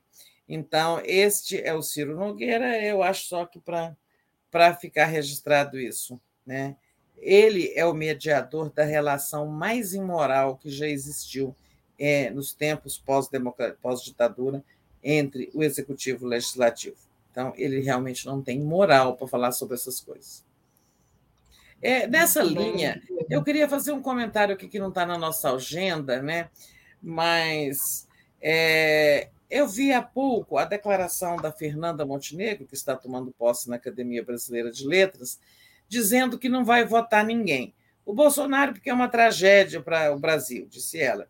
E que o Lula é mais simpático, fez um governo mais isso e aquilo, melhor, digamos ela, mas ele vai voltar, que seria uma reeleição. Mas voltar com o quê? Como voltar sem comprar votos, sem permitir corrupção, não sei o quê e tal. Em suma, é, a, a Fernanda Montenegro está fazendo uma declaração de que não votará no Lula. Né? Eu acho que o PT, a campanha do Lula, devia dar uma resposta para ela, né? É, porque eu acho que é o voto individual dela, tudo bem, é um voto, mas ela forma opinião, né? E levantou questões aí que precisariam ser respondidas pela campanha do Lula. Ela dizer, vai voltar para quê? Vai governar como? Não sei o quê. Sabe, eu acho que merecia uma resposta. Mas como o tempo já está caminhando para o final, deixarei que você traga o nosso, possivelmente, nosso último ponto, né, Daphne? Sim. Passa, nosso... passa com você aí. Nosso último ponto seria justamente falar sobre o Eduardo Leite, né, é, que deve desistir de ser tucano e ir para o PSD. Né? E aí, o que, que é, vai fazer o partido do. Não, ele vai. Desculpa, é. É. Ele vai desistir de ir para o PSD, o PSD e o que, que vai fazer o Gilberto Kassab agora? Com quem que ele é. vai é, Então, eu acho que o Eduardo Leite também deve fazer esse anúncio é, nas próximas horas, é, talvez hoje, talvez amanhã, no máximo, eu acho que está na hora, porque o tempo está acabando também da janela partidária, né? Ele ouviu, ele recebeu uma carta na sexta-feira assinada por altos tucanos, né? é, da direção partidária, senadores, deputados, fazendo um apelo para que ele continue no PSDB. E antes ele teve conversa com alguns dirigentes tucanos, inclusive com o Aécio Neves, que disse: olha, não vai para o PSD, aquele partido ali é muito bagunçado, cada um segue o seu rumo. Vários dirigentes, é, senadores, deputados do PSD já disseram que vão apoiar o Lula. Então, você vai ser cristianizado, quer dizer, abandonado pelo próprio partido e tal. Ele pensou, isso balançou muito ele, é, e é, ele, eu acho que ele deve permanecer no PSDB. Tá? Teve uma pergunta aí, é, Daphne, sobre pesquisa. Deixa eu esclarecer isso antes de continuar com o Eduardo Leite. Foi o, Ju, o Júlio, né? Tereza, ah. seu pesquisa BTG comentará? A gente já comentou, foi a pesquisa FSB, financiada pelo BTG Pactual. Né? A gente falou aqui mais cedo nessa pesquisa que não tem assim grande novidade, continua a dianteira do Lula ali nessa pesquisa em 14 pontos em relação ao Bolsonaro, rejeição mais baixa que os demais. Eu destaquei, a Daphne colocou na tela, um quadrinho que eles pesquisaram razões por que apoiar o Lula, né, digamos assim, em que ele é apontado como mais capacitado para enfrentar vários problemas é, desses que estão aí gritando nos nossos ouvidos, como desemprego, combater pobreza, é, implantar políticas sociais, fazer a economia crescer e tal. Então, já foi comentado. Sigo eu com o é, Eduardo Leite. Eduardo Leite é, então, ele deve permanecer no PSDB. Acho que ele não vai é, enfrentar esse desafio de ir para o PSD, disputar a presidência da República, Está visto que é, é assim, é, sabe, não há espaço para a terceira via crescer numa eleição polarizada em que o Bolsonaro tem uma montanha de votos sólidos, né? E o Lula tem uma montanha ainda maior, né, de votos sólidos, quer dizer, de pessoas que não estão dispostas a mudar seus votos, né? É, tanto entre os eleitores do Bolsonaro, segundo a pesquisa Quest, 73% dizem que não mudam de voto, e entre os do Lula, 70%. E é onde eles vão buscar votos para crescer, os candidatos da terceira via. Então, acho que é, ele vai ficar no PSDB mesmo.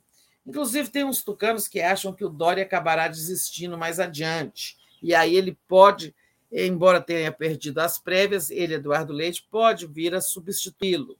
Não sei se isso é viável, mas se isso tem fundamento. Mas é, a pergunta que fica desse movimento aí, tucano, PSD, é o seguinte: é, o que fará o PSD? Né?